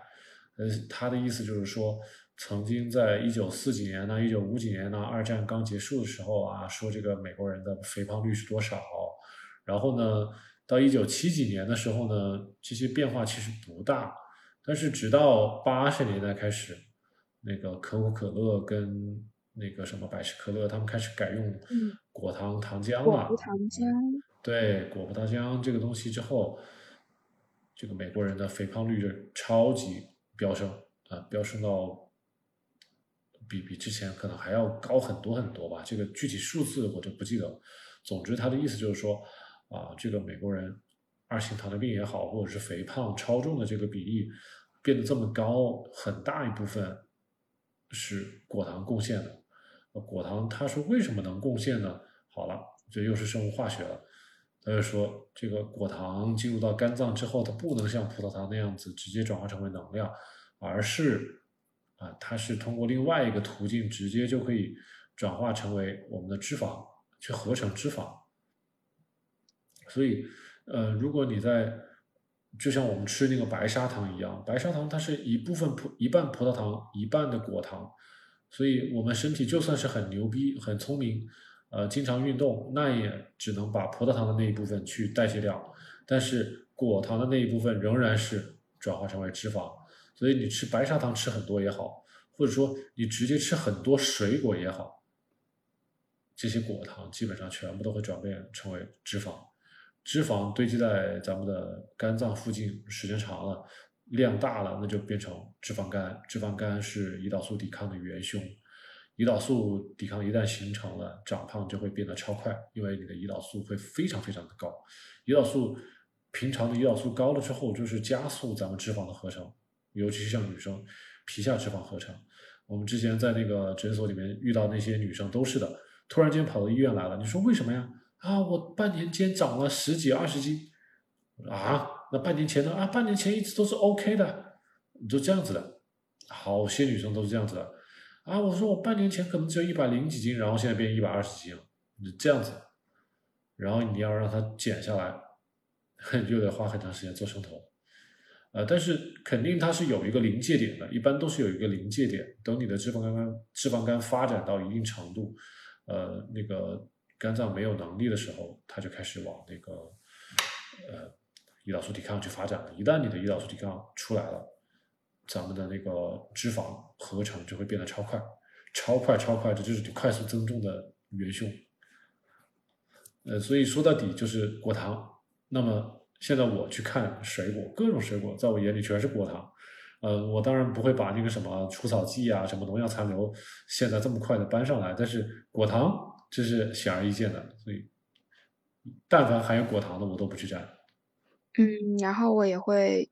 就是回想起来之前遇到的一些问题，就是在餐与餐之间会很想吃吃一些东西。嗯嗯，那你现在是一日几餐呢？我现在就是两餐，中午和晚上。就是就是我以前真的就是很难很难忍住不在。不在上午，或者说在下午的时候，额外的吃一点什么东西。嗯，现在是什么感受？嗯，现在好像也还好了。就有的时候感觉，呃，其实它是有个过程的。就是一开始的时候呢，可能我是很想吃一些零食，当然这些零食肯定是垃圾食品了，肯定是生酮不能吃的那些。那么如果说，比方去年的时候，我不小心吃了以后，完了。然后我就我就脱轨了，对，就是这种状态。然后今年的时候，我可能想吃的，我可以吃点坚果啊，或者说吃一点黑巧。然后在在后面的时候，我就买了一些瓜子，瓜子就是咸的那些瓜子，然后嗑一包。嗯，然后再后面的时候，我就喝一杯咖啡，然后里面加一些牛奶。嗯。嗯，然后现在的话，我可能喝一杯咖啡里面。不加东西，或者加一点点黄油，或者喝一杯茶，里面加一点 MCT 油，就这样子。嗯嗯嗯，就这样子过来。你喝茶的时候会加 MCT 吗？因为啊，就是 MCT 油它是没有什么气味的嘛，哦，它不会影响到茶的风味，所以会加一些精油。可以可以试一下，是这样。现在是干净多了。其实你想越干净，其实越稳定食欲的。只不过确实就像说的是一个过程。我最开始学习做断食的时候也是的，反正就是自己在办公室里面备点黄油，或者是备点黄油好像没有，就是备了点椰子油。然后喝黑咖的时候就是加一点点椰子油。然后再到后来的话，我只要觉得饿了，我就只喝黑咖，别的都不喝。所以，我可能，呃，餐与餐之间饿的时候呢，因为是用咖啡顶过去的，所以真正到了吃饭的时候，我真的是那段时间会有一点饥肠辘辘。所以我记得我刚刚开始做那个，相当于五二断食或者是呃十六八的时候，我会发现，我去看过去的照片，我中午在单位吃，我一次能够吃，因为我们那个盘子比较小啊，可能就是跟一个手掌这么大一个一个盘子。我有时候能吃六盘，有时候能吃七盘，甚至有时候能拿八盘。呃，当然有一大波有一大半都是蔬菜了，但是就是说，我就强忍着中中间什么也不吃。但是到吃饭的时候，我就把想吃的东西全部都给吃了。然后那个时候呢，其实对对量没有控制特别严格。呃，就是到底该吃多少蛋白质啊，干嘛？那个时候其实没有必要去算。在我当时，我其实还是很佛系的。对于男生来说，一开始。而且我也知道咱们公司，你想当时都是很多鸡肉啊、鱼肉啊这些东西，你去磕它的量，算它的克数，你很有可能会走偏。嗯，我一开始是很粗犷的一些做法，呃，其实无形中反而做对了，就是你吃的稍微多一点，你可能本来你这个吸收也吸收的不完全，像这些鸡肉吃那么多，然后还有一些蔬菜。当时没有去算碳水，或者现在想来也不该去算碳水，也不会影响到生酮。嗯，但是就是通过那种操作，我至少养成了餐与餐之间不吃饭的一个好习惯，就不吃了，不吃零食的习惯。嗯，最开始最开始的时候，你说有没有吃坚果呢？好像没有，我连坚果都没有吃。就是说，我给当时给自己下了一个。一个相当于给自己做的一个约定就是，啊，零食不要吃，不要吃餐与餐之间的零食，宁愿呃把这三餐吃好了，餐与餐之间不吃，你就先把这个零食给戒了。我当时是这么给自己说的，所以我一开始是三餐，早上呢我有喝一点那种热的那种黑巧啊，或者说里面掺一点点什么亚麻籽粉啊，但是我现在已经不用这些了，都不搞了。所以后来就简化了，就变成，呃，喝咖啡了。所以总之都是一个过程。但是餐与餐之间不吃，呃，你就想办法。你现在也许可以吃一点点坚果，这种坚果呢，可能就是油脂含量比较高一点的，就比较不不容易影响食欲。然后呢，呃，不调味的，最好是生的，对吧？它不影响你的食欲，而且你也不要一次吃太多。吃多了，你可能你的胰岛素还是多多多少少会有，虽然不是真正的胰岛贝塔细胞分泌的胰岛素，但是它可能是我们的呃肠胃分泌的叫一叫做一个 incretin 的一个东西，叫肠降血糖素或者叫肠促胰岛素。我们但凡吃东西，我们的脑子就会有反应，有反应了之后，我们的肠胃就会分泌出来这个东西。然后我现在也在就是。就是有的时候，如果我真的就是感觉我很想吃的时候，我干脆就直接吃一顿得了，大不了可能就是时间提早一点这样。嗯，可以的。我有点不记得你当时做生酮的一个经历了，就是因为断做断食嘛，它是需要一个过程。嗯，你你我记得你四月份啊，我看一下，二零二二年就是你。二二年七月份第一次生酮，但是你后来往往反反复复，反反复复嘛。对。然然后现在其实才一个月左右做生酮，从五月份到现在嘛。四月份，四月份开始吧，算是。挺快的，因为。其实我感觉，其实我感觉大部分人第一次做生酮的时候，都会都会有这这这个反复的过程呢。我真的记得很清楚。我以前就是把我每一天的这个心情和吃饭记录都记在那个，呃，手机上面，就是我和那我出去玩嘛，就看看到咖啡店的那个呃柜子里面的那个蛋糕好漂亮，然后我就我就有点绷不住啊，然后我还还忍住了，但是事实证明我可能忍不了太久，我那次就是忍了一个月。哦。然后对，然后第一次做的时候真的是各种找替代品，就是因为不能吃主食，那怎么办呢？可能就哎怎么样用其他长得像面条的东西，或者说吃起来有点像面条的，或者吃起来有点像面包的那种，但是总是觉得没有真正的那个面包，没有真正的面条，没有真正的甜品好吃，还是会有一点不开心，有点失落感嘛。嗯，其实后来想想，也就是不应不不应该再去找替代品了，就直接不吃就得了。嗯。我可以介绍一下我的一些经历啊，因为刚好在我做低碳饮食、生活饮食的那个阶段，我刚好结束了一段那个谈恋爱的一个经历嘛，那有点早了，二零一七年了。那从那段谈恋爱的经历，我得到了一个教训，也不叫教训吧，就是我觉得挺好的一种操作方式是什么呢？就是就是你得。不论做什么事情，给自己要有一个期限，就是比如说啊，举个比方，就是你跟这个女生关系不好啦，好的，然后两个人双方都在纠结分啊不分啊分啊不分啊，反正就是来回拉锯战，谁也不愿意说分手这两个字儿，对吧？但是在这个时候，你要给自己一个 deadline，最后的一个期限，比如说跟这个女生。啊，就某一件事情，如果咱们三个月之内达不成一个协议，我们就分手了。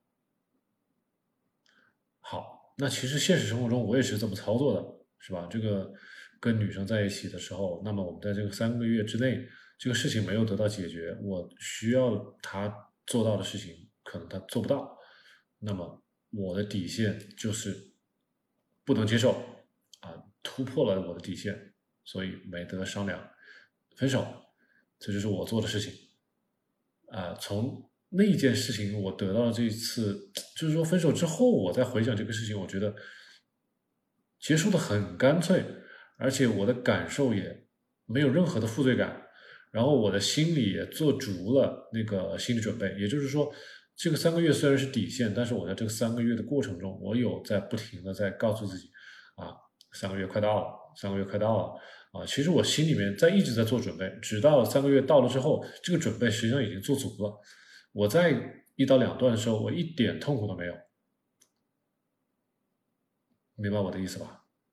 嗯。所以后来我在断碳的过程中，大概也是这样的一个过程。你记得刚才我说我自己的经历的时候，我也说我要做生酮，那我要把这个碳水断掉，那我可能已经提前两三个月就已经想好我要做严格生酮了。但是我会给自己留下来大概两三个月的时间，去慢慢的断碳。慢慢的断碳就是什么？就是我冰箱里面剩下那些饺子，我就告诉我自己，什么时候我把最后一顿饺子吃完了，我就再也不碰碳水了。就是实际上我在用这三个月的时间，不停的在自我洗脑、自我的安慰，也不叫安慰，我觉得是应该是自我的催眠都行。啊，总之就是告诉自己，啊，这个碳水不是不能吃。还是可以吃一点的，但是到最后的某一个时刻，我就有个 deadline，有个最后的一个通牒的一个时间，呃，到了这个时间一刀两断，嗯，但其实在这个过程中，你就是不断的在把心里的负担放下，呃，你也不会反反复复。我觉得可能对于我而言，这种理科生可能不会反反复复做的很简单，呃，我不知道其他人是不是也同样能这么做，但是至少我觉得这是个挺好的方法。就是我说为什么我后来教大家做生酮，我也不希望大家一下子就断碳呢？因为我知道很多人一下断不了碳，嗯，都会遇到像我这样子的这种呃反反复复啊，跟过去的一些呃经历，甚至你可能做梦都会梦到碳水，谁会受得了这种情况呢？对吧？那最好就是给自己一段缓冲的时间，逐渐逐渐的。告诉自己，我会有一个 deadline，我总有一天要会说再见。但是呢，我戒这个碳水也好，戒奶酪也好，戒什么什么生酮甜品，什么乱七八糟东西也好，都是给自己一点点过渡的时间，给自己一个下台阶的时间。直到最后这个时间期限到了，你会觉得哦，没有我想象中那么难了，断了就断了吧。嗯，大概最后就变成这个样子。嗯，其实我还好，因为我之前为了控制自己的这个体重啊。是有意识的在控制碳水化合物的摄入量，嗯，相对而言应该还不是那么激烈吧。嗯，我们之前通过的一些方式嘛，我们讲这个断食也好，生酮也好，一开始我们是让他先学会做呃一些简单的把碳水跟蛋白质分开的一些饮食的一种操作，一开始是这么做。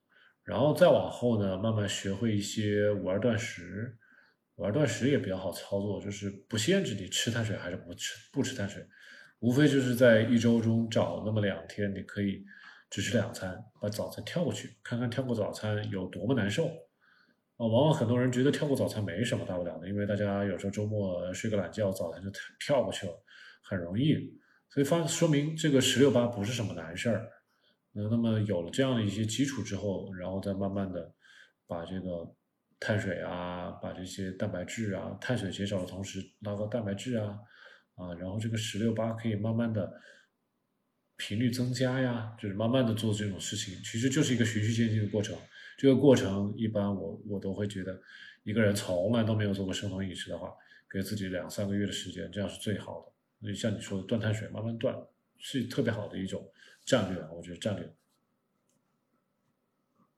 其实，其实是这样，就是，嗯，我是这么觉得啊。因为一开始的时候做生酮的时候呢，你会觉得很受限制，很痛苦。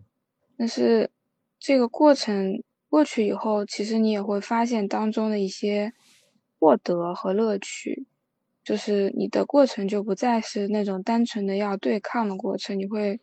有一些自如的感觉，那么这种感觉可能会坚持你去做这个事情，无论是不再受食物的控制，或者或者是通过其他精神上的乐趣获得更高层次的那种快乐，我现在都有这种感受的。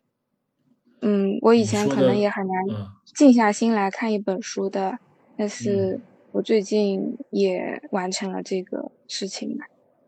对，你会发现你的注意力啊，你的集中集中力啊，这注意力集中的能力会变强，就是你可以专注的做一件事情，而且不受干扰。相反了，你如果受到干扰了，你会很讨厌周围的这个环境，你不希望受到干扰。嗯，再一个就是说，你受到干扰之后，再回到之前的一个状态，也能很快的回来。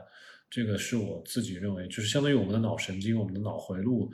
开始发生有一些变化，就是能够更加专注的做一件事情。呃，前段时间我看了一个视频，很有意思，笑死我了。就是一个外国游客，他在澳大利亚的一个袋鼠的一个什么一个动物园里面，他惹了一只袋鼠，然后那个袋鼠他就一直追着这个男的要要踢他，要踢他，然后纠缠了好几分钟，最后终于是被那个动物园的的管理员把袋鼠给。带走了，啊！但是在那之前，那个袋鼠对这个游客真的是穷追不舍，就就一直要追这个游客，要要踢他。所以我我就想到，就是我就会联想到我自己，就是我现在生酮时间很久了，其实我做很多事情是跟我最初年轻的时候是不一样的。呃，我也会年轻的时候很容易放弃做一些事情，或者说提不起劲做一些事情。但是现在我一定一一旦认定了一些事情，我就会坚持的做下去，呃，甚至就是说你中间觉得有些东西很困难，你不会觉得这个东西困难之后就想放弃了。放在以前，我一旦觉得困难，我就想放弃。但是现在我觉得困难了，我就想我如何去找到方法去解决它。除非我真的是耗费的时间成本太高了，我得请人来做，我才会去请人来做，不然我就自己去做。呃，我我现在就会有这种专注的能力，以及去解决问题的一种呃勇气，以及怎么说呢？我解决这个问题的过程，我还会感感受到这种啊欣喜感，觉得这个事儿很有很有意思，我我会觉得很有很有成就，会有这种感觉。呃，跟那个袋鼠之间的这个关系，就是说专注、专注不放弃，就是有这种好的效果。嗯，可能随着你生酮的时间越来越长，你不去刻意去打破它，我觉得你会从你的。那个大脑的回路里面会发现有更多的这种不可思议的一些现象出现。你就像我今天咱们直播之前，好像我也看了一些文章吧，呃，也不是文章，就是有一个氨基酸叫做牛磺酸，叫 Taurine，前一段时间好像也挺火的啊。有人说把这个 Taurine 注射到小老鼠的身上。会怎么怎么延缓衰老啊，什么各种神奇的功效。但是啊，我我今天想说的并不是说有这个牛磺酸怎么怎么，而是呢，他们很早的时候，就是动物学家在一些动物的身上做这些实验的时候，他把这个牛磺酸牛磺酸注射到这些动物的身上之后，会发现它有更大的勇气去冒险去做一些别人不敢做的事情。这个就有点。令人鼓舞人心了，在我的脑海里面，就相当于我们到底是固守旧习成见，还是说去突破创新？啊，这个我看的就很大了。我觉得这个事情你要从格局角度可以讲很大，对吧？如果说一个人的性格、一个人的习性因为饮食而发生了改变，最后发生了呃我们。科学也好，我们的商业也好的各种的突破和创新和冒险，那可能我们整个整个国家都会，人民都会变得不一样，是吧？就是我们现在只是说个人，我们先不说那么大那么远，就说对于你个人而言，你可能会变得更加呃有胆量去做一些别人不敢做的事情，然后间接的可能会增加你的人生。啊，多样性、多彩性，可能你会离成功更进一步。这是我的这一些不着边际的一些想法，但是确实是我在做这些饮食做了很久之后，我从我自己的脑海，从我的一些呃行为，呃，我自我剖析得到的一些结论。嗯，你虽然才刚刚开始没多久，但是你已经初步感受到类似的一种呃感受了，对不对？嗯，是的。其实嘛，就是很多事情啊，是无法通过很科学的方式去得到一个实验的数据也好，这样怎样证明的。嗯，但是呢，如果说就是有一种叫安慰剂效应嘛，就是哪怕你知道这个东西是个安慰剂，但是也是对你个体是有用的。嗯。总之呢，我还是。蛮蛮乐观的，因为我不觉得生酮饮食是一个多复杂的一个东西。相反了，我觉得人可能在茹毛饮血的时代就是生酮饮食，只不过比较早一点，十万年以前也许吧。啊，我们可能是返璞归归真的有点过于严重了。我记得多少年前，美国那边有一个很流行的饮食叫原始人饮食，叫 Paleo Diet。然后他倒是没有回到十万年前，应该是回到可能是三五万年前吧。他是说可以吃面包，那根本不叫他哦，他是可以吃根茎类的食物，可以吃土豆，可以吃呃小麦，可以吃些什么东西的啊？Paleo diet，只不过这些东西都强调原型食材，所以他当时火了一阵子。然后后来再火的呢，就是呃地中海饮食，因为当时有一部分科学家把这个地中海饮食拿去做一些心脑血管疾病风险的一些对比实验，发现这个东西还真的是有点效果。呃，一方面他们本身吃的碳水也不多，再一个呢，他们因为用的是什么黄油啊，然后橄榄油为主的这些脂肪，那么这个脂肪的成分还是非常好的，然后吃的肉呢也都是。比如说鱼肉啊、猪肉啊、当地的牛肉啊，这所以这蛋白质的成分都也很好，所以接近于 paleo diet，然后呢又是有好的脂肪，这个就也也无伤大雅，也非常好。生酮在我看就是更加的原始一些，原始到十万年前呃，我们只能在烧焦的森林里面寻找那个被烤死的动物以及坚果这种状态下吃的一种饮食。呃，但是就有一点回到我们的怎么说呢？部落时代，部落时代的话，人就是靠打猎为生。咱们现在很多非洲的一些原始部落也是靠打猎为生。然后呢，你会发现他们就是天生的猎人。我们刚才花了好多分钟在讨论的，呃，我们大脑的一些变化，我们的情绪的变化，我们的一些意志力的一些变化，其实就是回到了一个呃猎人打猎的一个状态。我们要去追这个猎物，我们一定要达成这个目标，我们是不能放弃的。那么，必须要有这种底层的机制，不然我们追一个猎物放弃了，我们自己就饿死了，是吧？我们实际上是回到了一个猎人的原始形态。那。我就想问我们在座的朋友，不管是在线的、没在线的，是吧？将来你觉得自己想做不做？想不想做成一个猎人？想做猎人，那我觉得可以大胆的、放心的选择生酮饮食。生酮饮食能够好好的改变你的大脑回路，能够好好的改变你的身体的形态，对吧？你的肌肉的形态，然后适合让你去进行长距离的奔跑，让你具有超强的耐力，啊，敏锐的思维。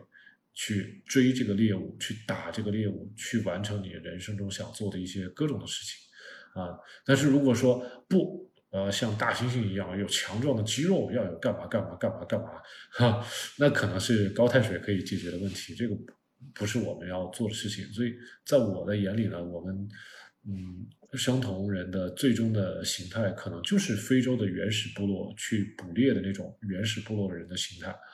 呃，拿着弓箭、长矛，长距离跋涉，呃，去追一个猎物啊，而且不追到不罢休的这种状态。嗯，我们现代人生、现代生活、现代生活确实发生了翻天覆地的变化，大家有各种各样的一些职业，不一定都需要咱们我们刚才说的这种猎人形态，就完全在于我们个人的选择。我觉得我需要，那 非常好。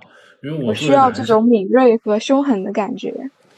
对，因为我我自己现在都觉得我有一定的侵略性，有一定的进攻性，呃，但是我也有会，我有很多的同情心，但是确实，嗯，我觉得我的我的这种进攻性跟跟侵略性表现的比往常比过去要强烈多了，就是也是我自我剖析的一种感受。如果你觉得也有必要，那就来，是吧？我记得，呃，日本当初有一些那个很流行的一些词语啊，网络词语，比如说“草食性男”，还有“肉食性男”，好像都有这种类似的这种说法。其实，是的，对，对吧？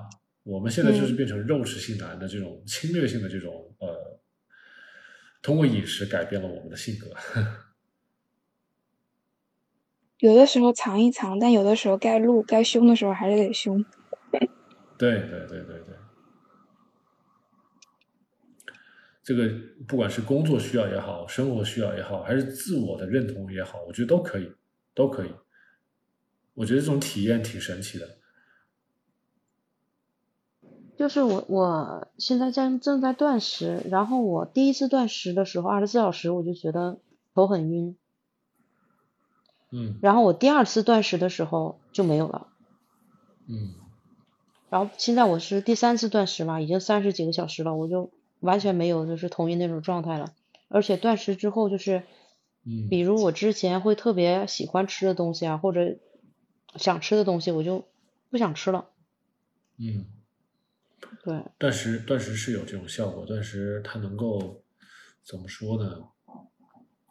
一个是酮体本身带来的一些作用，再一个就是你的胰岛素也会降得很低，然后很多身体的一些指标它就就会进入一个，其实是这样，就是说，特别像你断了三十六小时啊，四十八小时，对，或者说再长一点的话，嗯，七十二小时这种，你在复食，你会发现会出现那个再喂养综合症。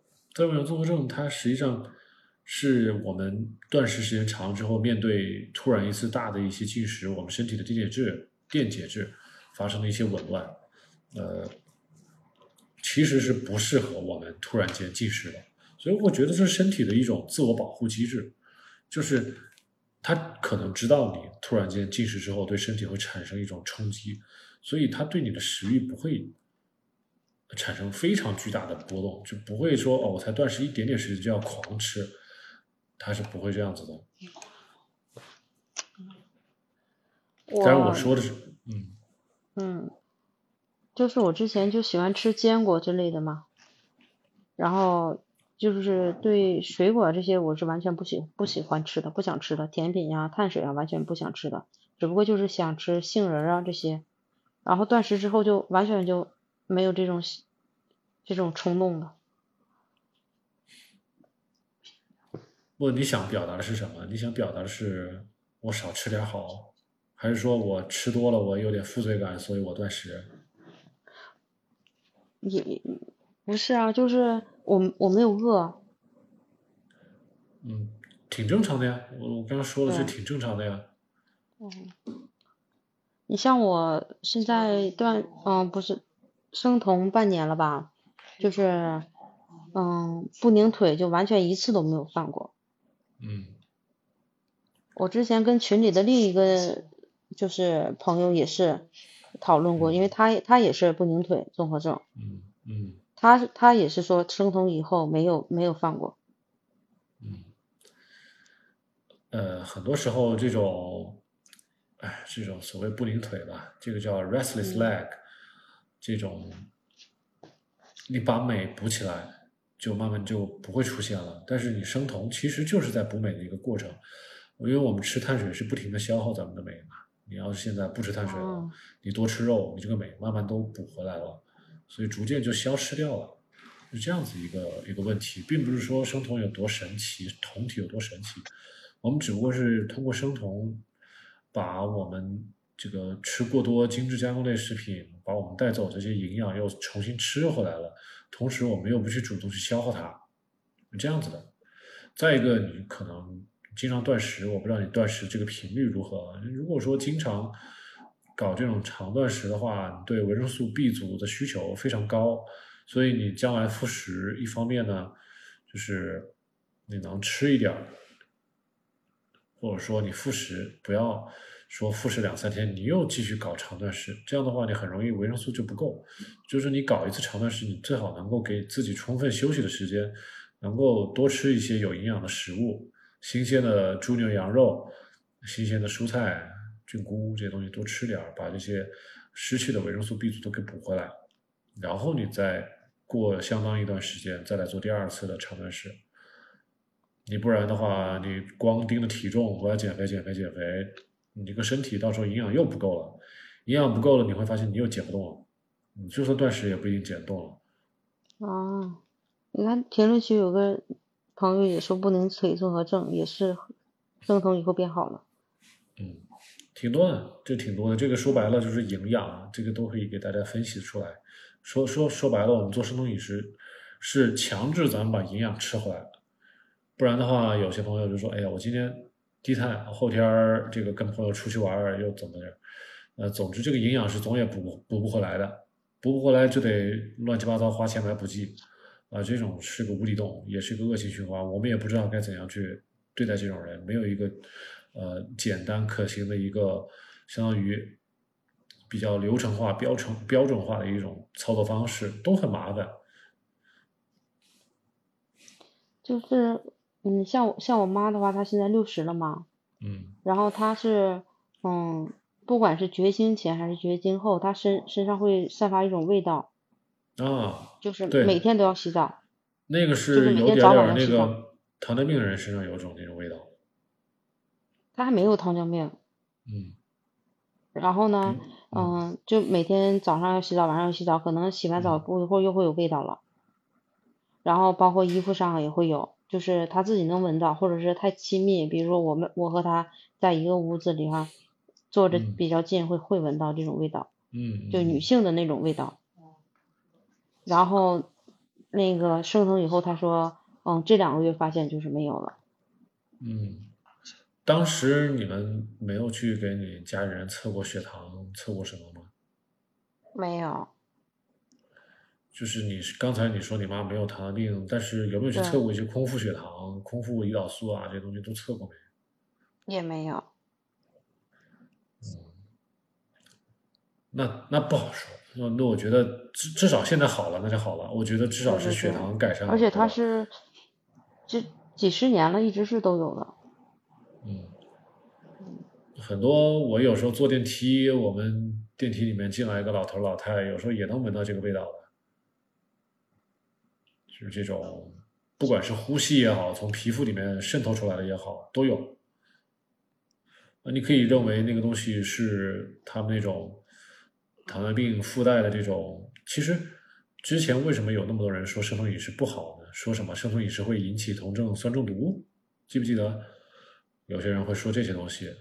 但是呢，这种酮症酸中毒一般不是我们做生酮饮食的人得到的，而是那些血糖控制不好的人得到的。那些血糖控制不好的人，他就会一边血糖高，同时身身体还会生酮。因为这个血糖高了之后，它胰岛素抵抗，它血糖进不了细胞，它细胞不接收这些血糖，所以我们身体会取而代之，会产生很多酮体，产生酮体，血液里面又有糖又有酮体，这个时候产生酮体就会有一部分，比如说像丙酮啊，有些东西啊，这种比较容易挥发的，就会通过咱们的汗液，甚至是通过咱们的呼吸，就会跑到外头来，你闻到就是一股烂苹果的味道，这种烂苹果的味道。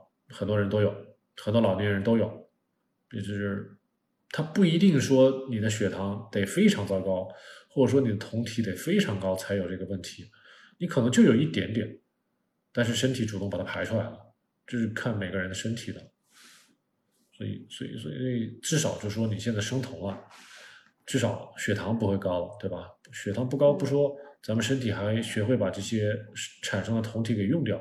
那自然就不会有太多浪费的出来了，它就不会主动把它排出来了，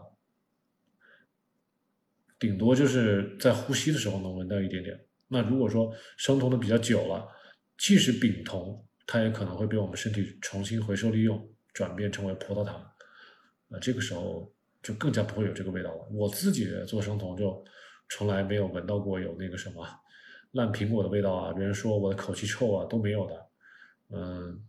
还是因人而异了。像我老公的话，他也是，嗯，尿酸也没有高过，然后偏头痛啊这些也就没有过。生酮以后。嗯。嗯。哎，我记得当时是不是你老公跟我们一起聊过？对。他尿酸遗传性尿酸很严重，然后偏头痛也是非常非常严重。嗯。这几个月怎么样？你老公？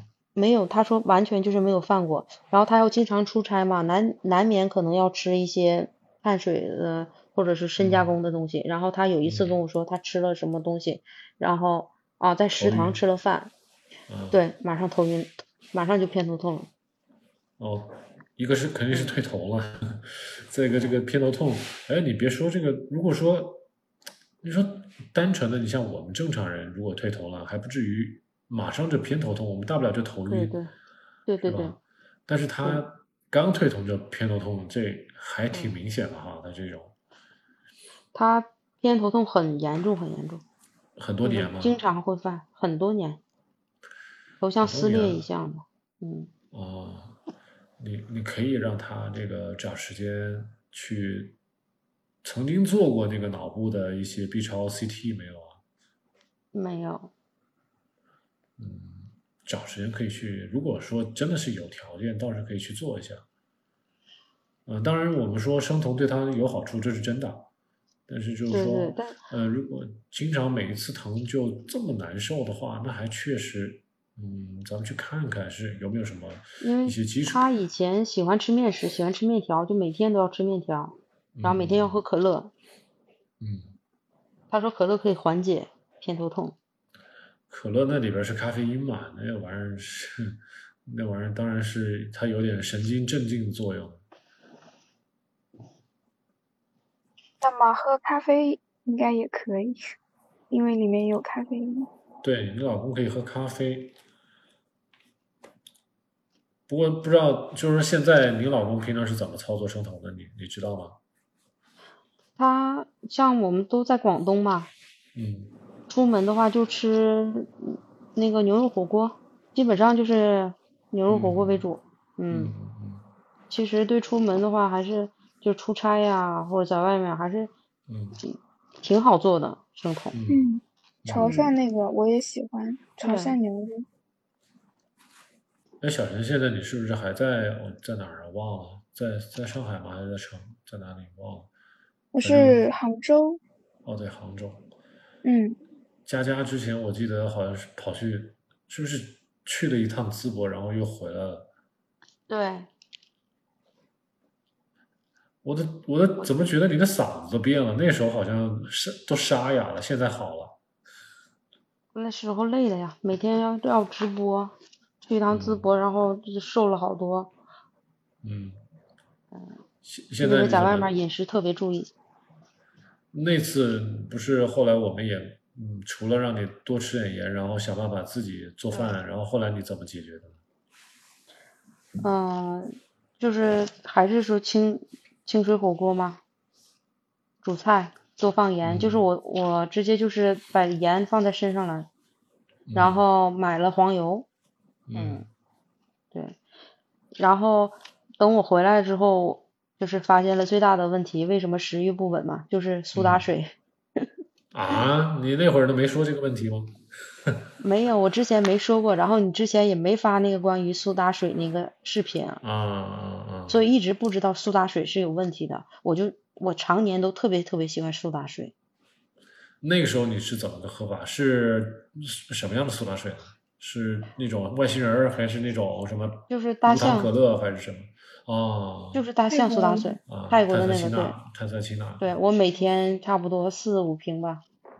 嗯，对，那个里边含有非嗯啊，你说你说你说，就是我出差这段时间我就没喝苏打水嘛，就食欲就很稳。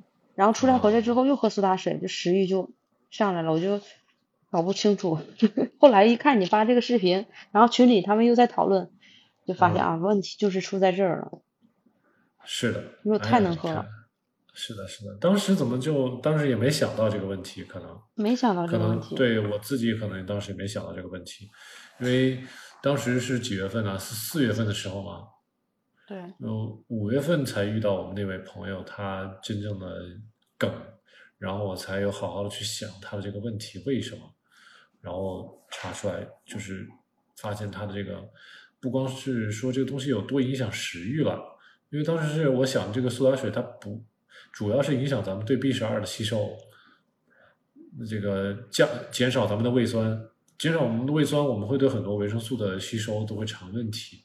可能正是因为我们该吸收的没吸收成，所以那个我们身体会疯狂的想多吃一些别的，而且饿的也快。对，饿的也快。对，这些这些饮料还是挺坏的。你想，它到我们的胃里胃里面去吧，它把我们胃酸冲淡了，然后一大堆水，也许是我们食物都还没有来得及被我们的那个胃酸分解，被我们的胃蛋白酶给分解，就被冲到咱们的肠子里去了。但是我们这个肠子呢，因为这个蛋白质都没能好好的分解，我们都没办法好好吸收它。嚼也没嚼烂，哎呀，那可能就是变得我们想吃很多，想吃很多，就是因为我们没办法吸收，没办法吸收，你这个吸收变少了，那你就会想吃多多吃一点。再一个就是说，咱们喝那气泡水吧，我们说它里面好多的钠，好多的钠，但是又没有氯，结果你又会撒很多尿出来，撒了很多尿，你又觉得口渴，你又想喝，又想喝又想吃，都来了。越喝越饿。对，反正现在挺好的嘛。不是说你现在，那最近这两个月你应该操作的还比较顺利了。对，就是停了之后，差不多也要一周吧，就是才稳定下来，还是要挺长时间才缓过来。嗯，我发现大家都是在在慢慢的寻找那个漏洞，但是这种体会很深刻，是吧？深刻之后再也不会犯错了。我那个时候已经生酮三个月了嘛，就觉得身体应该已经适应了嘛。然后每天吃的东西也挺丰富的，也挺特别健康，而且我和我妈完全是吃的都一样，都是我妈做嘛。就为什么我我总是饿呢？怎怎么总是馋呢？食欲不稳呢？而且我吃的盐比我妈还要多。嗯。后来发现可能就是唯一区别就是我喝苏打水，她不喝。嗯。然后那这是很明显。紧接着就看，紧接着就看你发了这个视频，那就是他了。嗯，是啊。这个东西，当当时当时确实没提，我我也没没有印象，好像没有着重提到这个气泡水的问题哈。哦，没有，嗯，视频里也没有说过这个东西不能喝，因为它也没有糖嘛，什么都不添加，对吧？就以为它只能喝的东西。确实，将来咱们要仔细分析的话，进嘴的东西都得要看，吃的喝的。是吧？补剂、药物全部都要一起看，这样子咱们才能找到可能蛛丝马迹，问题出在哪里。对，回去的话，可能最好还是就是带我公公一起去。你们像我公公的话，我觉得最好还是说让他带他去医院啊，带他去当面去聊一下，他比较会相信。是，因为哦，你就说都是这种。他是看到你们做生酮，但是他不敢做，或者说不乐意做，是这样吗？就是老人嘛，就是那种，嗯，古板的思想，就是你每天大鱼大肉吃这种那个，就是那个什么高的东西，怎么会把尿酸降下来呢？哎，你公公平常除了尿酸高，像你刚刚说什么血糖血压怎么样？血糖血压都还好，就是尿酸高。他家好像是遗传性。他他那个啥，他喝酒吗？吃水果吗？会吃。吃什么水果啊？应该是不不太经常吃吧。喝酒呢？喝酒。也喝。嗯，因为有应酬嘛。那是自然尿酸高啊，你根本不用去医院。嗯。但是你像我老公，我老公他就不喝酒啊，就是什么也不吃啊，就他就是尿酸高。但是你老公喝喝饮料啊，之前可乐呀。啊，对，对对对。果糖啊，这我说的呀，这个一个是果糖，一个是酒精，这两个影响因素非常大呀。水果里也是果糖，饮料里也是果糖，酒嘛，那是另外一个途径。你大概把这两样东西都砍了，你可能会好很多。嗯，确实不用特意的把那公公带这么远跑这儿来，然后问他为什么血糖啊尿酸这么高。嗯，他要是戒不了酒，戒不了这个果糖或者是水果，那真的是一时半会儿降不下来的，也只有靠吃药。像我老公的话，他执行力就很高，他就从来不不乱吃，说断就断。因为他知道自己身体不难受了呀。对啊，他偏头痛，你如果说这个方法能解决他偏头痛，他肯定不乐意再再回到以前了呀。对。嗯。你像我们，比如说减减肥的话，可能说还会，因为你没影响到身体健康嘛，没有痛的地方，减肥的话可能还会犯。对，断断续续。但是像我老公的话，对，像我老公的话完全没有，但是我也没有犯，我是完全对这些。碳水啊，就是这种水果啊、甜品啊、蛋糕啊。嗯。我每天都去买，给我弟弟买面包、买蛋糕，给我家人买水果，但是我从来都不馋不吃。嗯，你刚好可以告诉一下你你左边的那个小陈，就说他刚才跟我聊了半天，就是说问我是如何当时断碳的，我说我是靠理性的，你是靠什么？我就是知道这个东西不能吃就不吃嘛，你就你就是你想吃的时候，拒绝不了，就是你只要吃饱了就好了，你想吃的时候就去吃肉啊。嗯，他的意思是说，呃，这个碳水为什么能戒掉？就是说这个东西太诱人了，为什么你可以戒掉，我戒不掉？我觉得就是你把需求放成改成就是你能吃饱就行了。你只有这一个需求，就是吃饱。好，就是说，而不是选择就是选择食物。对，啊，就你的意思说是有人把食物当做那种呃，怎么说呢，享受的一种方式了，对吧？就是你不把食物当成享受，你把食物当成吃营养和饱腹，那么把它赋予这么单独的一个目目标就好了。就是你的开心，你的 happy，从别的行为、从别的事物中去得取，但是不必要从食物中获取。我就觉得我吃饱我就开心了。嗯你想吃碳水、想吃面包的时候，你就去吃肉嘛，嗯。吃烤烧烤、烤肉。我现在也觉得吃饱很开心，下次还是得练练手艺。然后把那个对做想吃水果的时候，想吃水果你就想着农药残留太高了，农药超标好几好多倍，致癌，嗯嗯，你就不会想了。啊，这个还是理性，还是偏理性一点儿。那我下次想吃水果的时候，我去点一个香薰啊，闻一闻味道。当然，随便什么味道都可以啊，可能不一定是水果味道。缺一个搞农产品的朋友，嗯，种，比如说种草莓的人告诉你不要吃草莓，你就会不吃了。就是你得你得去身亲自到一线去看一看那种对很恶心的场面，然后你就不吃了。啊对啊，可能这个就是这个，嗯像我以前吃杏的话，我一吃杏就住进医院，一吃杏就进医院，找不到原因，我还不对杏过敏。嗯，后来发现就是农药太多了。我的个天，那么厉害啊！我在疫真的有点情的时候可怕，我在疫情的时候吃杏发烧到快四十度，直接给我隔离了，我再也不吃了。我的天，是那那种杏子，那种像李子一样那种东西吗？对啊，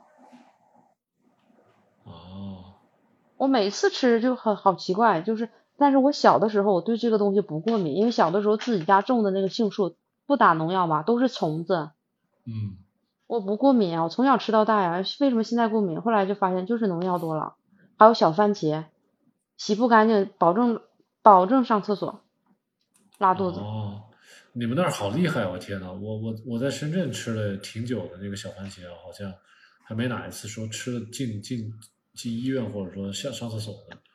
可能就是你洗干净了吧，但是我可能没洗干净，就是一定要多洗。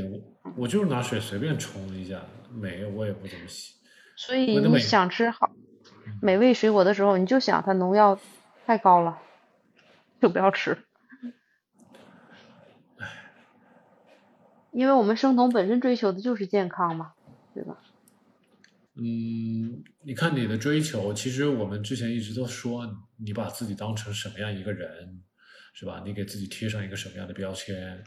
你说我到底是个 low carb，我还是个 ketoer 啊，我还是一个 high carb 都可以，你给自己贴上一个标签。我到底是高碳、中碳、低碳、生酮者，是吧？你给自己贴一个标签，贴好了标签，那我们就按这个标签来。呃，你就不要说是一个摇摆人，我今天这样子，明天那样子，你其实挺，对于我们男生其实是想不明白的，对吧？你要是做生酮呢，那我们就做生酮，大不了你就说啊，我生酮做满两年之后，我打算做低碳，那行，那那是两年之后的事情，那至少在两年间，我们还是该干嘛干嘛。是你给自己贴一个标签，你到底是什么？然后呢，这个一旦给自己贴上标签之后，你就发个誓，是吧？就是啊，就像少年先锋队一样的，我我我入中国少年先锋队，然后我我要说一番誓词，啊，说一番誓词写下来，我要做好生酮啊，然后这个这个每天的碳水不能超过多少，是吧？我就算是吃小番茄，我也只能吃呃多少多少多少多少，这个总碳水不能超过多少，就好歹也得有点原则。所以其实我我们倒不是说真的是一定要让你把所有的水果全部给戒掉了。你像有些朋友，你说我生活好好的，我今天吃一颗荔枝行不行？我觉得可以啊。你真的能吃了一颗就停下来，当然可以，完全没问题，对吧？这个对这个就是现在还是我觉得，你说的这个就是我妈，我我妈的话，她就是特别那个什么，生酮的时候，嗯，特别放松，也不给自己那么大压力。她想吃什么的时候，她真的就是尝一口，OK，我不吃了，我尝尝就行了。他就是这样。那我然后他吃自己不吃，而且他食欲特别特别稳，体重就一直都是在稳定的在下降。他不会说暴饮暴食，特别馋什么呀？对呀。特别需求什么？他完全没有。他他能够抵御住一些诱惑，或者说一些食欲上的一些冲动，这个就很不容易了。你像像我之前也没有特别好的办法，你就说我就逐渐的多就不怎么去吃这个甜的，因为我们只要不吃甜的时间稍微长一点儿，你就会有一种感觉，就是说你吃稍微有点甜的东西，你的舌头就会非常的敏感，敏感的就会觉得这东西怎么这么甜。我我记得我当时有一个经历是这样子的，就是我当时在二零一八年吧，我楼底下就是我跟我老婆上班的那个公司楼底下有开了一家瑞幸，瑞幸咖啡，然后我当时过去我说我要我要点一杯美式啊，点一杯什么的，我说我不要糖，无糖的肯定是无糖的啦，但是这个哥们儿可能是手滑，他先在这个杯子里面挤了一泵糖浆。然后后来发现我要的是无糖的，他可能是用水把这个糖浆给冲干净了，他以为冲干净了，但是他还是用那个杯子把我这杯咖啡做出来了，但是我喝出甜味来了，喝出甜味来，我说不对，重做，我很生气，我当时，然后后来就重做了，对，然后这是只是其中一次吧，后来我有时候在外面。什么一些奶茶店一点点啊，一些什么我去点那些什么金桔柠檬啊，或者是点一些什么，这种应应该是酸的。我说这东西应该是酸的，你知道这怎么是甜的呀？他说我们这种不加糖的就是这个味道。那好，那肯定是它的那个原本的那些什么粉末，或者是它用什么果汁果酱冲出来，它本身就带糖。对。所以所以所以像我们就说一尝出来，舌头很敏感，我就压根就。不想往肚子里咽，我就会有这种反感的这种冲动，我就把它吐出来，然后会会要求别人重做。我我也是，就有一次去喝那个柠檬水，我跟他说不要糖，然后呢，他就说不不不加糖很不好喝什么什么，然后我就盯着他，然后我发现他还是往杯子里挤了什么东西，然后我马上就制止。对，我说不行不行，然后他就很不理解，然后我说我我喝喝了那个没加糖，我说我觉得这个真的挺好喝，我说我不会就是怪你啊或者怎么样的，就有些真的就很固执，他一定要往里加，后面我就不去不去了，我就自己泡柠檬汁，自己泡茶了。对啊，我有一次也是点的是柠檬水，然后是无糖的。但是我喝肯定是有甜味的，然后别人喝就是酸的，没感觉，说没有就是水味啊，就是水就是那个什么，我说肯定是有甜的，然后服务员也说他们没有加糖，那可能就是他们的水就是有糖的。对他们有时候往里撒点粉末，他们那个粉末本身就就是那种水就是有糖。对。但是一喝我们一喝就是跟正常的水泡出的柠檬水，柠檬就是不一样。嗯。我们，就是之所以我们就说刚才我说倒不是说把这个咱们尝出甜味儿有多反感啊，或者什么的，可能就是说你可能不一定会反感，你只不过会说很敏感，马上就能尝出这个甜味儿。然后第二步你就会告诉我，告诉你自己，好了，我如果喝这个甜味儿的话，会不会引起我食欲的波动？会不会引导引起我的胰岛素的分泌，是吧？会不会打破我的断食？呃，你就往这些后面的后果去想。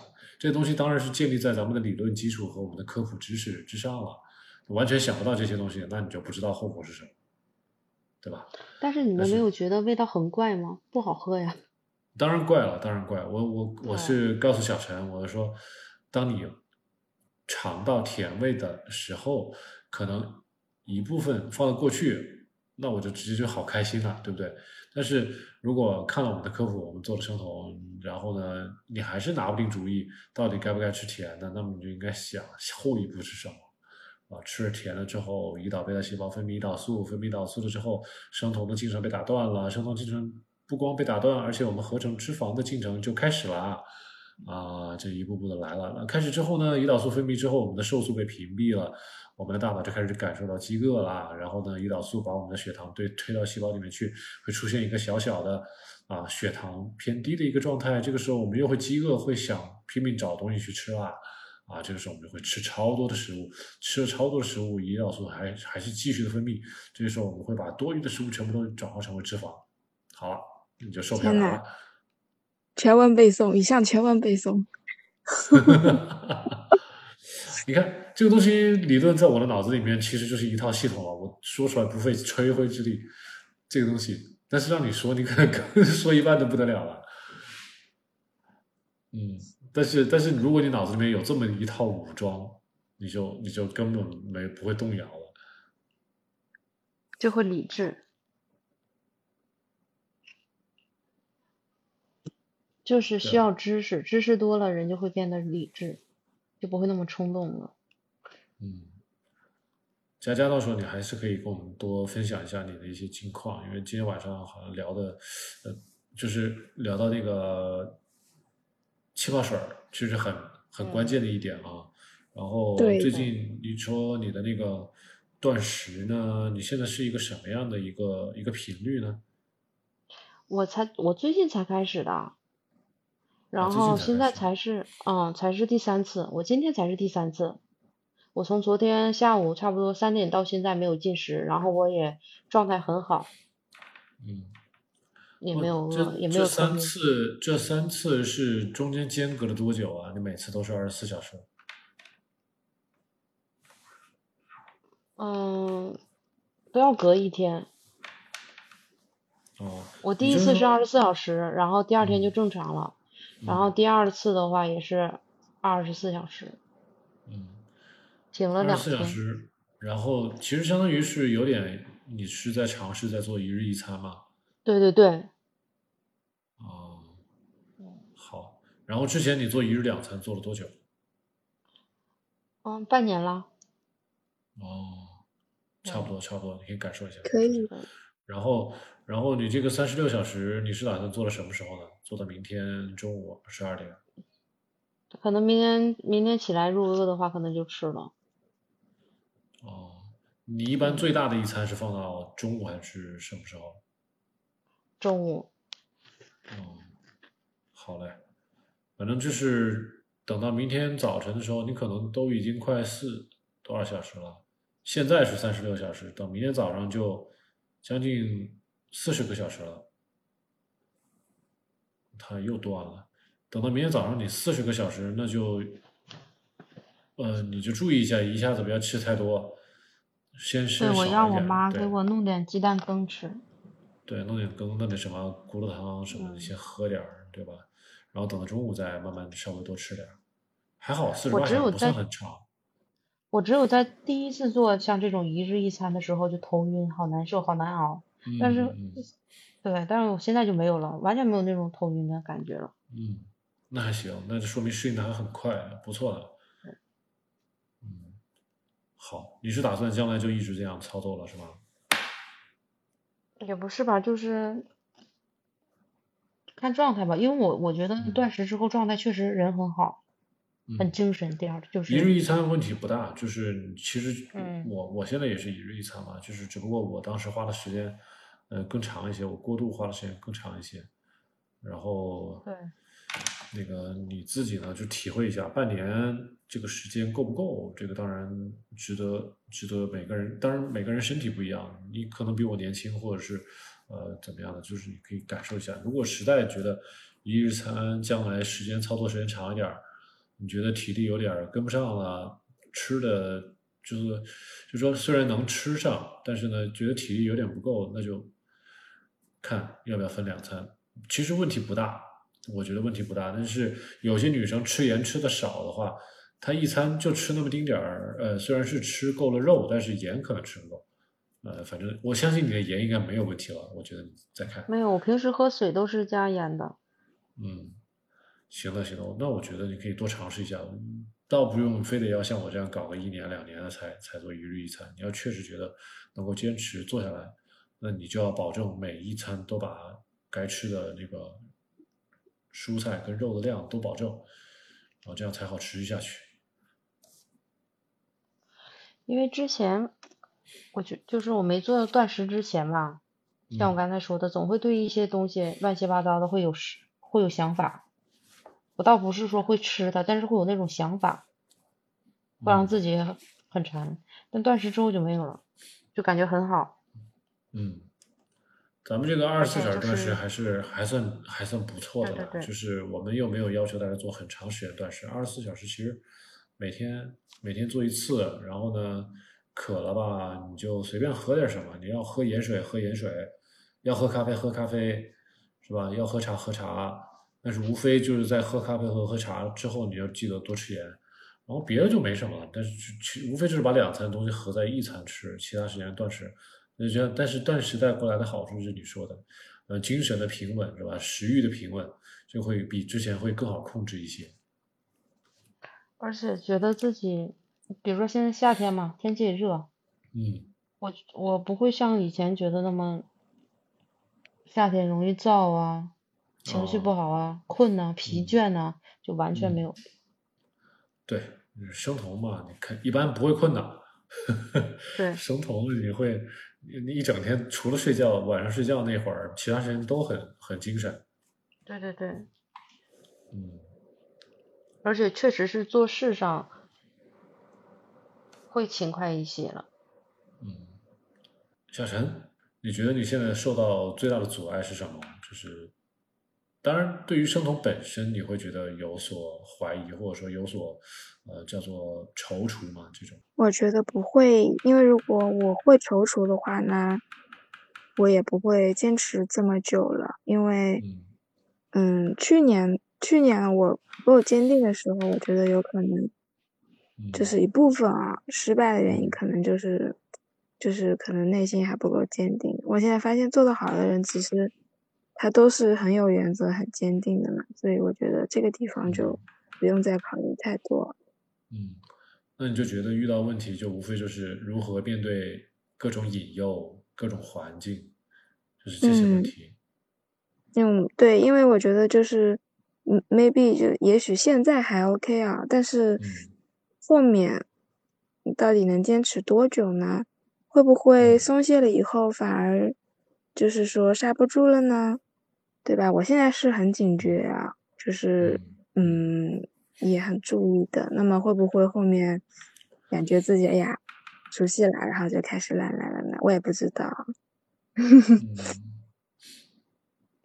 应该不会的。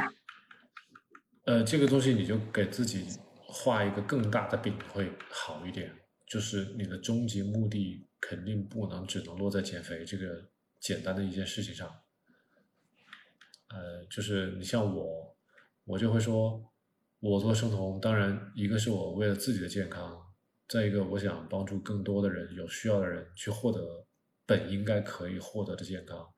那我把我的目标更加扩大化了，就相当于我有一个更加长远的一个目标去追求，那我没有停下来的理由，也没有在原地画圈圈的一个理由，我只能朝那个方向不停的去。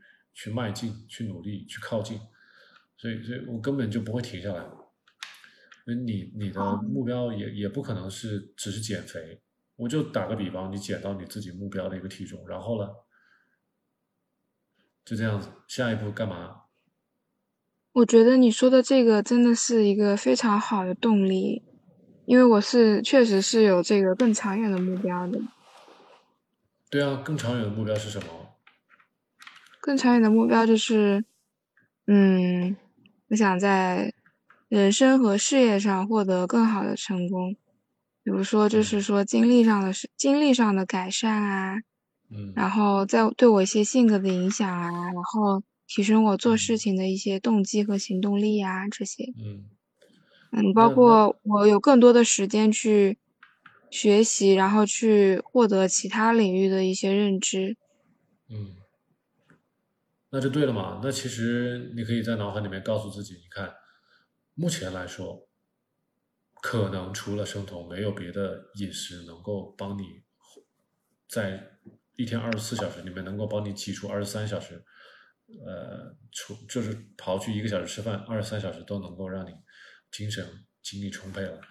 啊，当然还可以再刨去睡觉时间，其他时间都可以保证你的精力的充沛，然后也可以让你的神经回路啊回归到啊猎人状态。目前来说，可能真的没有太多好的一些饮食能够做这一套。那那个小陈，咱们下次再连线喽。下次你再想到一些什么问题，我们再连线。然后下次朋友可能会更加多一点，我们到时候再把他们请过来，跟你一起交流交流心经。可以可以，那那咱们今天就先这样了。嗯，好的，拜拜，拜拜，谢谢各位。嗯，不客气不客气，大家晚安啊。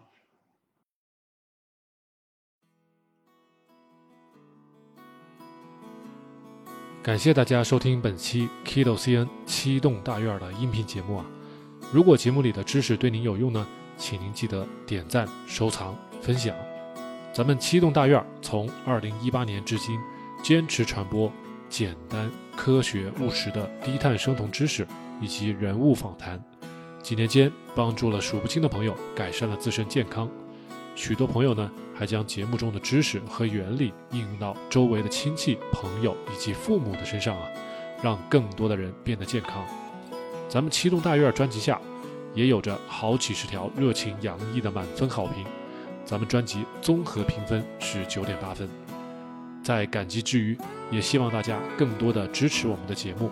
我们接受大家的捐赠，在公众号 Keto CN K E T O C N 菜单中可以找到捐赠的二维码。小莫老师也接受大家的付费咨询，按小时计费。如果大家还有更多的专业的需求，也可以积极的与我联系啊。咱们留言或者是私信。七栋大院的官方网站也有更多的内容与介绍，欢迎大家访问 kidocn.com 或者百度搜索“七栋大院”官网。我们下期节目再见。